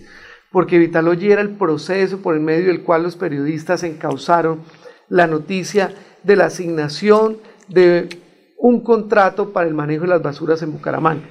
A Rodolfo lo que lo están acusando es de haber ejecutado acciones para que un tercero se ganara un contrato de forma indebida dentro de una entidad administrativa donde él no es gerente, donde él no toma las decisiones Sí, pero, de pero, es el que- contratación. pero es el jefe del, del tipo. Pues, Alfonsito, ¿O no? no, no es quien toma la decisión. Sí, pero es el jefe. Hay muchas cosas por aclarar Sí. y Rodolfo ha pedido de manera insistente a la Fiscalía que agilicen el proceso. Él nunca ha pedido el aplazamiento de ninguna audiencia, al contrario, él ha dicho avancemos, si tienen pruebas, por favor, díganmelas. Pero ya hemos visto en dos oportunidades, y una muy especialmente a la que yo acudí de forma personal aquí en los juzgados de Bucaramanga, donde el procurador le hace la pregunta clara al fiscal y el fiscal dice, necesitamos pedir el aplazamiento porque no tenemos las pruebas. Claro, frente a una cosa de esas, pues ese es el reclamo que uno le hace a la justicia, especialmente a la fiscalía. ¿Cómo así que si no hay pruebas, entonces usted encausa a una persona de la manera como lo viene haciendo? Y luego volvió a pedir el aplazamiento porque están en la consecución de pruebas. Ahora, no tienen las pruebas para darle un principio de oportunidad a Barrera, pero yo le apuesto, Alfonso, le apuesto que ese principio de oportunidad no es para el Es decir, ese es el titular. Le apuesto que el principio de oportunidad no afecta a Rodolfo Hernández. No es para, no es para afectar a Listo, Rodolfo perfecto. Hernández. Y hasta el día de hoy, cuando usted me dice, eso ha hecho Mella en la campaña, todo esto ha venido saliendo en el transcurso del inicio de la campaña presidencial y Rodolfo lo único que ha ido es en ascenso, porque a nadie le cabe en la cabeza que si Rodolfo lo que quería en su interior era cobrar una coima de 30 millones de pesos, que es lo que se acostumbra a manifestar en el ambiente popular, que es lo que se cobra cuando usted Sí. hace un contrato indebido, que es el 10% del contrato, o si quiere llegue al 20%, Sí. por exagerar, Sí, claro.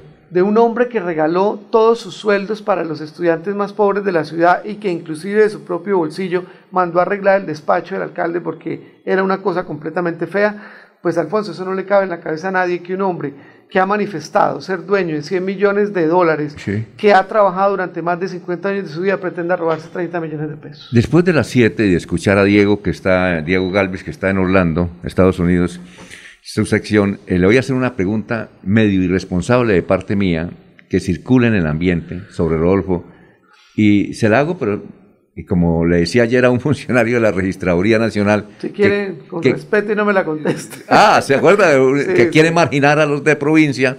Entonces yo le decía con todo respeto y él me decía también con todo respeto. Pero sin embargo yo le hago con todo respeto, ¿no? señor. Muy bien. Son las 7 de la mañana, 5 minutos.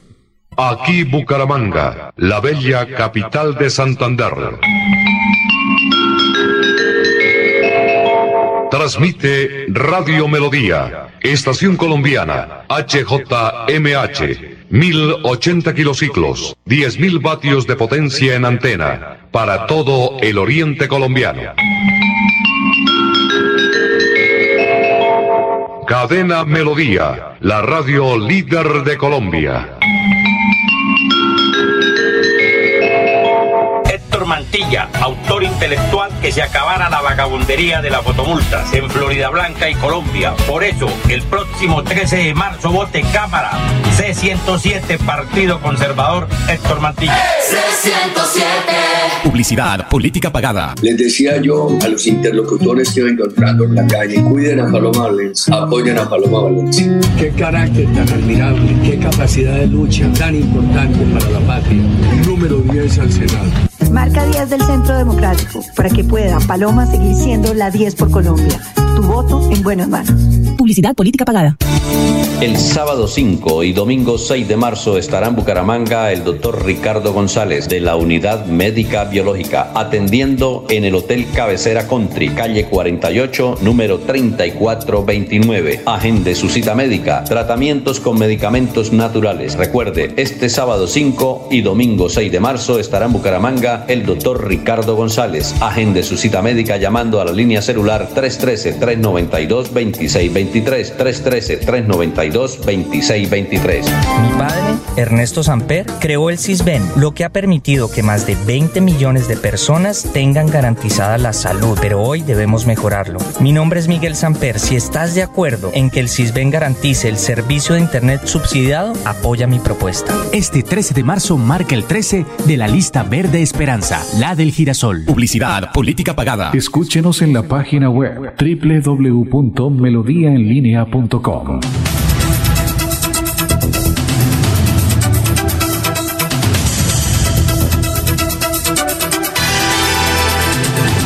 Bueno, Diego, ¿cómo se encuentra en Orlando? Tenga usted muy buenos días. Alfonso, buenos días, ¿cómo me le va? No muy bien, ¿y qué más? ¿Frío? Alfonso, ¿no muy bien o muy bien? No, perdón. No, punto. Eh, ¿Qué era lo que usted me preguntaba? Que cómo le va. Muy bien, Alfonso. No me ah, diga muy bien. no es que bien, yo no, traiga tengo- malas energías. No, es que, yo, es que yo siempre tengo ese... Esa muletilla. Esa muletilla negativa desde pequeño. Entonces, estoy muy bien. Perfecto. Es una mejor respuesta. Alfonso, eh, hoy es martes, el día previo al miércoles de ceniza. Ay, sí, sí, sí. Hoy se celebra en los Estados Unidos y empieza el carnaval del Mardi Gras. Es uno de los carnavales más importantes del mundo, junto al carnaval de Río, seguramente el carnaval de Venecia y seguramente eh, el carnaval de Barranquilla. El Mardi Gras es una celebración francesa que eh, se celebra precisamente hoy porque, en teoría, lamentablemente, en teoría, mañana empieza un tiempo de recogimiento y de paz eh, con la llegada del miércoles de ceniza. Entonces, hoy los franceses celebraban eh, el último día de libertad y podían darse a los excesos tanto en la parte del cuerpo como en la parte del alma. Por esa, celebra por esa eh, razón, hoy era el último día eh, antes de la, de- del, del miércoles de ceniza y se enloquecían un poco con este carnaval. El Mardi Gras se celebra en la ciudad de New Orleans. Eh, New Orleans es la, es la ciudad más grande del estado de Luisiana, aquí en los Estados Unidos. Eh, Luisiana fue en su momento territorio español y luego fue territorio francés. Se llama Luisiana porque se nombró en honor al rey Luis XIV de Francia. Eh, Luisiana tiene un pasado cultural muy grande francés, tiene una arquitectura preciosa, tiene una comida espectacular y tiene el jazz. Tiene una calle eh, en el barrio francés que se llama la calle Bourbon, que era la calle por donde originalmente pasaba el Mardi Gras.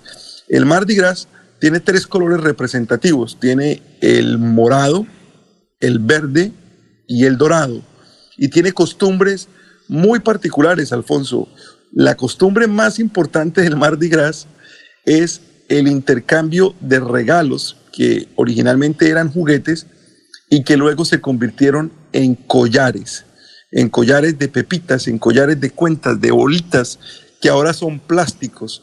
Eh, esos collares, eh, supuestamente la persona que más hacía amigos, eh, más tenía collares y pues era el más importante del festival del Mardi Gras. Lamentablemente para muchos puritanos americanos y mucha gente muy tranquila eh, y que no le gusta tanto la, la fiesta, los collares se empezaron a intercambiar, eh, sobre todo con las damas, bueno, sobre todo no, únicamente con las damas, cuando se levantaban la blusa y le mostraban los senos a los caballeros. Se hizo costumbre desde, yo creo que desde finales de los años 90, que las mujeres para pedir los collares se levanten la blusa y le muestren los senos a los hombres y los hombres les regalen collares. Esta costumbre se popularizó y el carnaval empezó a convertirse en una fiesta un poco más liberal.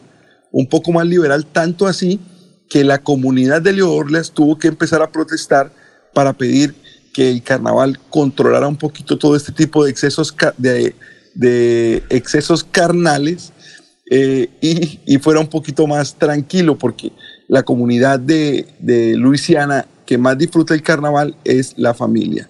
Hoy en los Estados Unidos arranca el Mardi Gras, una costumbre francesa que se celebra tanto en New Orleans como en algunas regiones de Norteamérica influenciadas por Francia. Se celebra en Canadá, se celebra en algunas colonias francesas regadas a lo largo de los Estados Unidos y es el último día para portarse mal, don Alfonso. Oiga, ¿y usted va a ir, por- pero se siguen levantando la, la blusa? Se no? siguen, levan- se siguen levantando la blusa, pero debido a la protesta del público, eh, se ha movido del barrio francés, que es lo que eh, la gente realmente lamenta, porque el barrio francés tiene una arquitectura eh, muy bonita, la calle Borbón es muy bonita y, y- y parte de la- del atractivo cultural del, del carnaval era que se celebrara en ese barrio. Es una calle muy pequeña y debido a la cantidad tan impresionante de gente, ya tuvieron que hacer algo así como un zambódromo, como lo que hay en Río. Tuvieron que sacar el carnaval para, mm, para unas calles un poco más grandes. No, lamentablemente no puedo ir este año, Alfonso. Bueno, éxitos. Nos vemos mañana, ¿no? Sí, señor, un placer. Nos vemos mañana. Saludos para todos. Gracias. Eh, Jorge, noticias a esta hora. Así es, don Alfonso. Hoy, primero de marzo, inician las sesiones ordinarias en el Consejo de Bucaramanga y de entrada algunos concejales tienen planeado radicar una moción de censura en contra de Melisa Franco, secretaria del Interior de la Alcaldía de Bucaramanga, debido al tema de inseguridad en la ciudad. Luisa Ballesteros, concejal de la Liga Anticorrupción, dijo que no hay hechos contundentes que demuestren que las autoridades estén trabajando para mejorar esta problemática. A ver, noticias, eh, eh, Eliezer. Alfonso, el presidente Iván Duque dio a conocer las fechas establecidas para celebrar el Día Sin IVA en Colombia este año. Según el decreto firmado por el mandatario, los días de la exención del impuesto serán el 11 de marzo, el 17 de junio y el 2 de diciembre. Hay una polémica por las fechas escogidas, Alfonso. Dos de las fechas escogidas por el gobierno resultan muy cercanas a los días que se celebran los comicios electorales en Colombia. En el caso del 11 de marzo, esta jornada se realiza 48 horas antes de las elecciones para elegir el nuevo Congreso de la República y lo mismo sucede con el 17 de junio, fecha que también cae 48 horas antes de la posible segunda vuelta electoral para elegir el presidente de la República. Entonces ya están, es- eh, se han establecido los días sin IVA para este año 2022, Alfonso. Laurencio, lo escuchamos. Alfonso, hoy el tapabocas, médico y científico Patricio López Jaramillo, rector general de la UDES. Escuchemos qué piensa él sobre esto y la vacunación. En principio a mí me parece adecuado que en espacios abiertos públicos, responsabilidad que cada uno. En las aulas, que son espaciamiento social apropiado, es necesario que niños y adolescentes o que jóvenes mantengan el tapaboca dentro de las aulas y que en los espacios abiertos, con toda la información necesaria para que puedan hacer un correcto eh, manejo del ponerse y quitarse el tapabocas, puede haber la libertad para que ya no lo utilicen. Países europeos están prácticamente, inclusive en sitios cerrados, ya quitando la necesidad de la utilización del tapaboca. En la medida en que ha habido CAR, tenemos cada vez virus que son mucho más contagiosos, que producen menos severidad. Y esto por el plan de vacunación, como también por la necesidad que tiene el virus de reproducirse rápidamente. Pero eso no significa que bajemos la guardia. Tuvieron más posibilidad de vacunar y con eso menor afectación económica. Polonia, un fenómeno increíble, apenas del 4% de los hogares sufrieron alguna afectación económica, mientras en Zimbabue, país africano pobre, el 97% de los hogares sufrieron afectación. En Colombia el 46%. Somos un país de ingresos medios con eso. Se puede ver claramente cómo en los países más ricos, los de menor nivel socioeconómico, tienen mejores condiciones que los países en el más alto ingreso económico. Así que esto nos va a obligar de nuevo a replantear las postulaciones de Alma Ata de hace tantos años, lograr a través de la inversión global en programas que atiendan la salud pública de todo el mundo, el COVID-19. En los países de menores ingresos, los países de altos ingresos van a ver en peligro también su salud pública, en la responsabilidad que tenemos globalmente de cuidar la salud pública en todo el mundo. Y para eso el esfuerzo tiene que ser de los países de altos ingresos, soportando también la salud de los países de menos ingresos. Bueno, muchas gracias. Son las 7 de la mañana, 17 minutos. Aquí eh, Jairo Gómez, eh, son muchos los mensajes de pie desde Betulia. Saludos a Oscar, pendientes de el ingeniero desde la colonia y desde acá desde Betulia. Son las 7 y 17. ¿Qué es lo?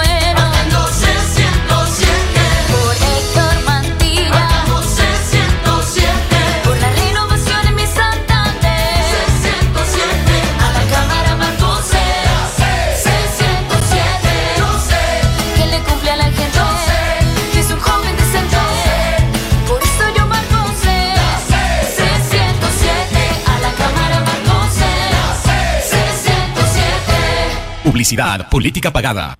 Bienvenidos a su concurso. Si lo tiro, me lo tiro. Un concurso diseñado para usted que arroja todo tipo de residuos en el sistema. El medio ambiente no es un juego. El buen uso del sistema de alcantarillado es fundamental para su cuidado. No arroje restos de papel, botellas plásticas, tapabocas, toallas higiénicas, tampones, desperdicios y todo tipo de elementos que taponan las tuberías. Tú puedes formar parte del equipo En Paz y proteger el medio ambiente. En Paz, construimos calidad de vida. Soel Caballero está en Últimas Noticias de Radio Melodía 1080 AM. Alfonso, para para los compañeros, igualmente para todos los oyentes. Presidente de la República, Iván Duque Márquez, a través del Ministerio de Salud y mediante el decreto 295 del 28 de febrero de 2022, designó como alcalde ad hoc para Barranca Bermeja al señor Germán Eduardo Marín Cárdenas, quien se desempeña como director técnico de la Secretaría de Salud del departamento, para que ejerza la función de control y vigilancia de los protocolos de bioseguridad que se deben implementar y acatar en el proceso de revocatoria del mandato que cursa contra el alcalde distrital Alfonso El Has Manrique. Por otra parte, el Ministerio de Salud y la Protección Social dio a conocer que este lunes 28 de febrero no se reportaron personas recuperadas por COVID en Barranca Bermeja. Se notificaron 56 nuevos casos positivos para COVID-19, 29 mujeres, 27 hombres y se registró el fallecimiento de una mujer de 72 años. Las estadísticas actualizadas del COVID en Barranca Bermeja están de la siguiente manera. Casos confirmados 34.309. Personas totalmente recuperadas 33.011. 262 ciudadanos recuperándose en casa bajo vigilancia médica. 18 personas hospitalizadas. 6 pacientes en unidad de cuidados intensivos UCI. 1.012 personas fallecidas a causa del COVID y Barranca Bermeja en lo que va corrido la pandemia. Casos activos en Barranca Bermeja 286. Noticias con las que amanece el distrito. Continúen compañeros en estudios en últimas noticias de Melodía 1080 AM. Muy bien, son las, gracias, Soel, 7, 20 minutos. Bueno, la pregunta medio irresponsable es la siguiente, es que nos contaron por ahí, y esa mm, la escuchamos, fue los, lo escuchamos los periodistas, fueron un club muy importante, de gente importante también, ¿no? Que está como bien dateada. Nos dijeron que eh, supuestamente Rodolfo había sido invitado por el doctor Uribe a su casa allá en Río Negro, y había ido, y creo que con usted. No. Entonces, si él fue, eh, habló con Uribe y entonces Uribe le, le, habló de la conveniencia de no sacar lista al Senado y listas a la Cámara en otros departamentos, porque eso distraía la campaña a la presidencia de la República y, le, que supuestamente le había dicho eh, esto, eh, dedíquese usted a la campaña, se lo digo por experiencia, porque usted quiere ser presidente de Colombia. más que ser, tener una lista al Senado o lista a la Cámara. Dijo, no, pero es que yo en Santander no puedo porque mire los datos, yo luché allá contra la corrupción, tuve 140 mil votos, la gente está conmigo. Veamos, listo, deje, la lista a la Cámara de Santander, pero dedíquese a, a eso. Inclusive desmontó una lista en el Valle que ustedes tenían, que algunos periodistas me dijeron que si hubiese sido esa lista la Cámara en el Valle, había sido histórica para el departamento del Valle, nos comentaron allá. Y que entonces Uribe como que le dio a entender, por eso es que me, medio irresponsable en mi pregunta, le dio a entender que él en la fiscalía ayudaba no a, a- a- a torcer el proceso, sino que no lo perjudicaran a él, que, que- que- que por ser candidato no lo perjudicaran, que la fiscalía actuara como debe ser, sin perjudicarlo a él. Y que entonces él le había hecho caso. Listo. Pero que, vale, que hago, pero que, como apareció la lista esa supuestamente rodolfista al Senado, entonces que Uribe hubiera dicho, pero ¿cómo? Este señor me, eh, me, me dice lo contrario y tiene lista al Senado. Y que entonces el fiscal general de la Nación dice que vino a hablar con el señor Barrera aquí a Bucaramanga. Y que por eso tienen a... Le, le hoy le lanzo esa irresponsable pregunta. Bueno, pero qué bueno que la lance porque a esa irresponsable pregunta hay que darle una responsable respuesta. A ver. Primero que todo, el tema de Rodolfo Hernández y Álvaro Uribe Vélez se ha convertido en un mito urbano. Sí. Aquí pareciera que no gana la verdad, sino el que más narrativa le dé al cuento. Rodolfo sí estuvo en Río Negro, Ah. pero estuvo reunido con esta persona y no fui yo y por eso no la recuerdo. Usted tiene mejor memoria que yo para esas cosas. ¿Se acuerda de quién era el presidente de Bavaria? Augusto. Augusto López. Bueno, muy bien. Tengo que decirlo y de pronto me regañan ayer en la campaña por esta infidencia, pero él se reunió con Augusto López en Río Negro. Ah, el... Con él sí se reunió. ¿En qué sentido? Para contarle cuál era su propuesta económica del país. Porque hay un momento en donde ya en medio de la campaña le preguntan a Rodolfo, Rodolfo, usted no tiene propuestas. Y él dice, pero ¿qué más propuesta que acabar la robadera?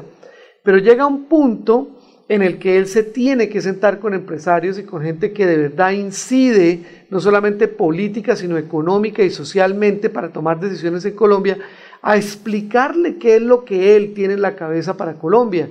Y muy juiciosamente va, se sienta con empresarios, en esta oportunidad en Río Negro con Augusto López, y comenzó a decirle cómo era que él quería transformar económicamente al país. Entonces comienza el mito urbano de que estuvo en Río Negro, sí, pero en la casa de un empresario.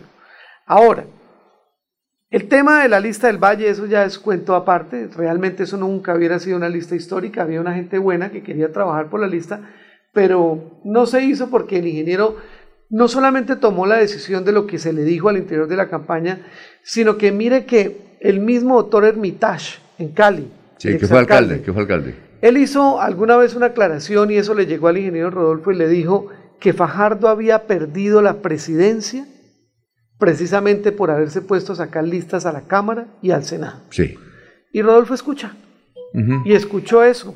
Y creo que en algún momento también se lo dijeron en Bogotá, en alguna reunión que tuvo con Angélica Lozano. Angélica Lozano sí le dijo a Rodolfo Hernández que se concentrara en su presidencia, que no se pusiera a sacar listas porque nunca iba a poder complacer los egos y los orgullos de la gente, porque hacer una lista cerrada, él ponía el 1, el 2, el 3 y el 4 y de ahí para arriba todos eran enemigos de él Mm. y nadie iba a trabajar.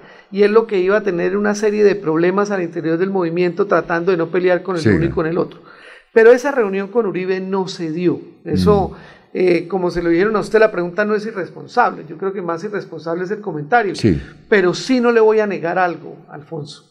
Y es que ha tenido muchos emisarios, muchos emisarios diciéndole que gran parte del uribismo quiere hablar con él. Pero él ha dicho, yo no tengo ningún problema en hablar, pero recuerden que no le cambio el discurso a nadie. Y eso tal vez espanta a la gente porque creen que llegando a hablar con Rodolfo ya tienen Ministerio de Comunicaciones, Claro. Ministerio de Hacienda, y Rodolfo no va a hacer eso, Alfonso. Entonces es una política distinta que no lo han podido entender. Y no solamente emisarios del uribismo, sino de todos los partidos. Yo quiero reconocerle algo. En el, en el municipio de Cúcuta me reuní personalmente con todo lo que ellos allá en Norte de Santander llaman el uribismo fuerte del departamento. Empresarios, ganaderos, arroceros, comerciantes, importadores. ¿Por qué les dicen uribistas? Porque en algún momento apoyaron la candidatura no solo de Uribe, sino también de Duque. pero ya no quieren saber nada ni de este gobierno ni del Centro Democrático y están viendo que Rodolfo Hernández es una opción muy importante para el Departamento del Norte. Y lo único que le piden a Rodolfo es que apenas se posesione como presidente el mismo día haga la apertura de la frontera, porque eso es lo que ellos están pidiendo porque lo tienen mal.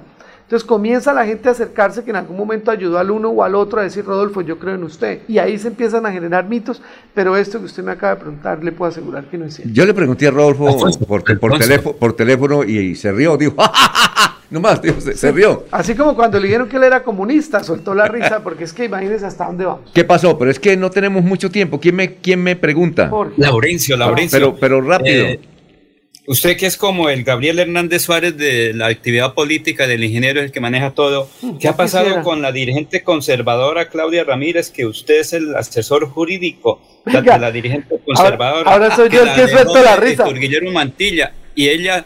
Recordemos que los estatutos de los partidos son leyes. Laurencio Usted acaba de tiene una mencionar que dónde está, qué ha hecho. Oiga, que sí, cuente que. No, no, no, yo creo que el que está aquí enamorado de la doctora Claudia es Laurencio Alfonsito. Aquí es donde yo suelto la risa. Él siempre me hace esa pregunta.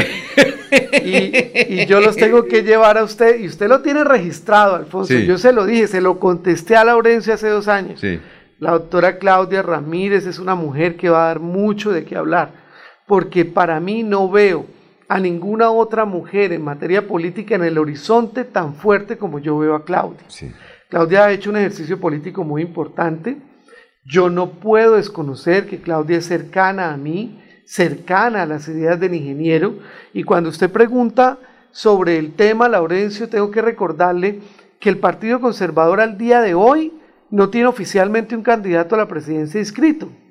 Y Rodolfo Hernández tampoco está inscrito oficialmente a la presidencia de Colombia. Por lo tanto, ella, al pertenecer al Partido Conservador, no está incurriendo en ningún, eh, en ninguna, ¿qué le digo yo?, irresponsabilidad o ninguna ilegalidad frente a sus estatutos si decide, por ejemplo, tomarse hoy una foto con Rodolfo Hernández o acompañarlo a tomarse un café como santanderiana, que es como santanderianos que somos todos. Es más, yo aprovecho la tribuna, Alfonso, para que la doctora Claudia piense muy bien en retirarse del Partido Conservador, porque tiene un futuro promisorio por delante, pero lastimosamente hay gente al interior del partido que termina o puede terminar convirtiéndose en enemigo de ella y lo que va a hacer es una cortapisa en su carrera política.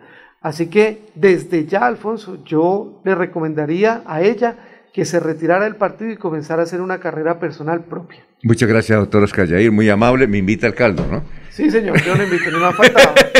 bueno, bueno, perfecto. Muy amable por haber estado aquí con nosotros. Saludos al ingeniero. Y que estamos listos para alguna entrevista cuando se inscriba. Muy amable. ¿no? Muchas gracias, Alfonso, muchas gracias. Eh, no hay tiempo para la última. Nos vamos. eh, ya viene el médico Ricardo González aquí en melodíaenlínea.com y 1080m. Últimas noticias los despierta bien informados de lunes a viernes.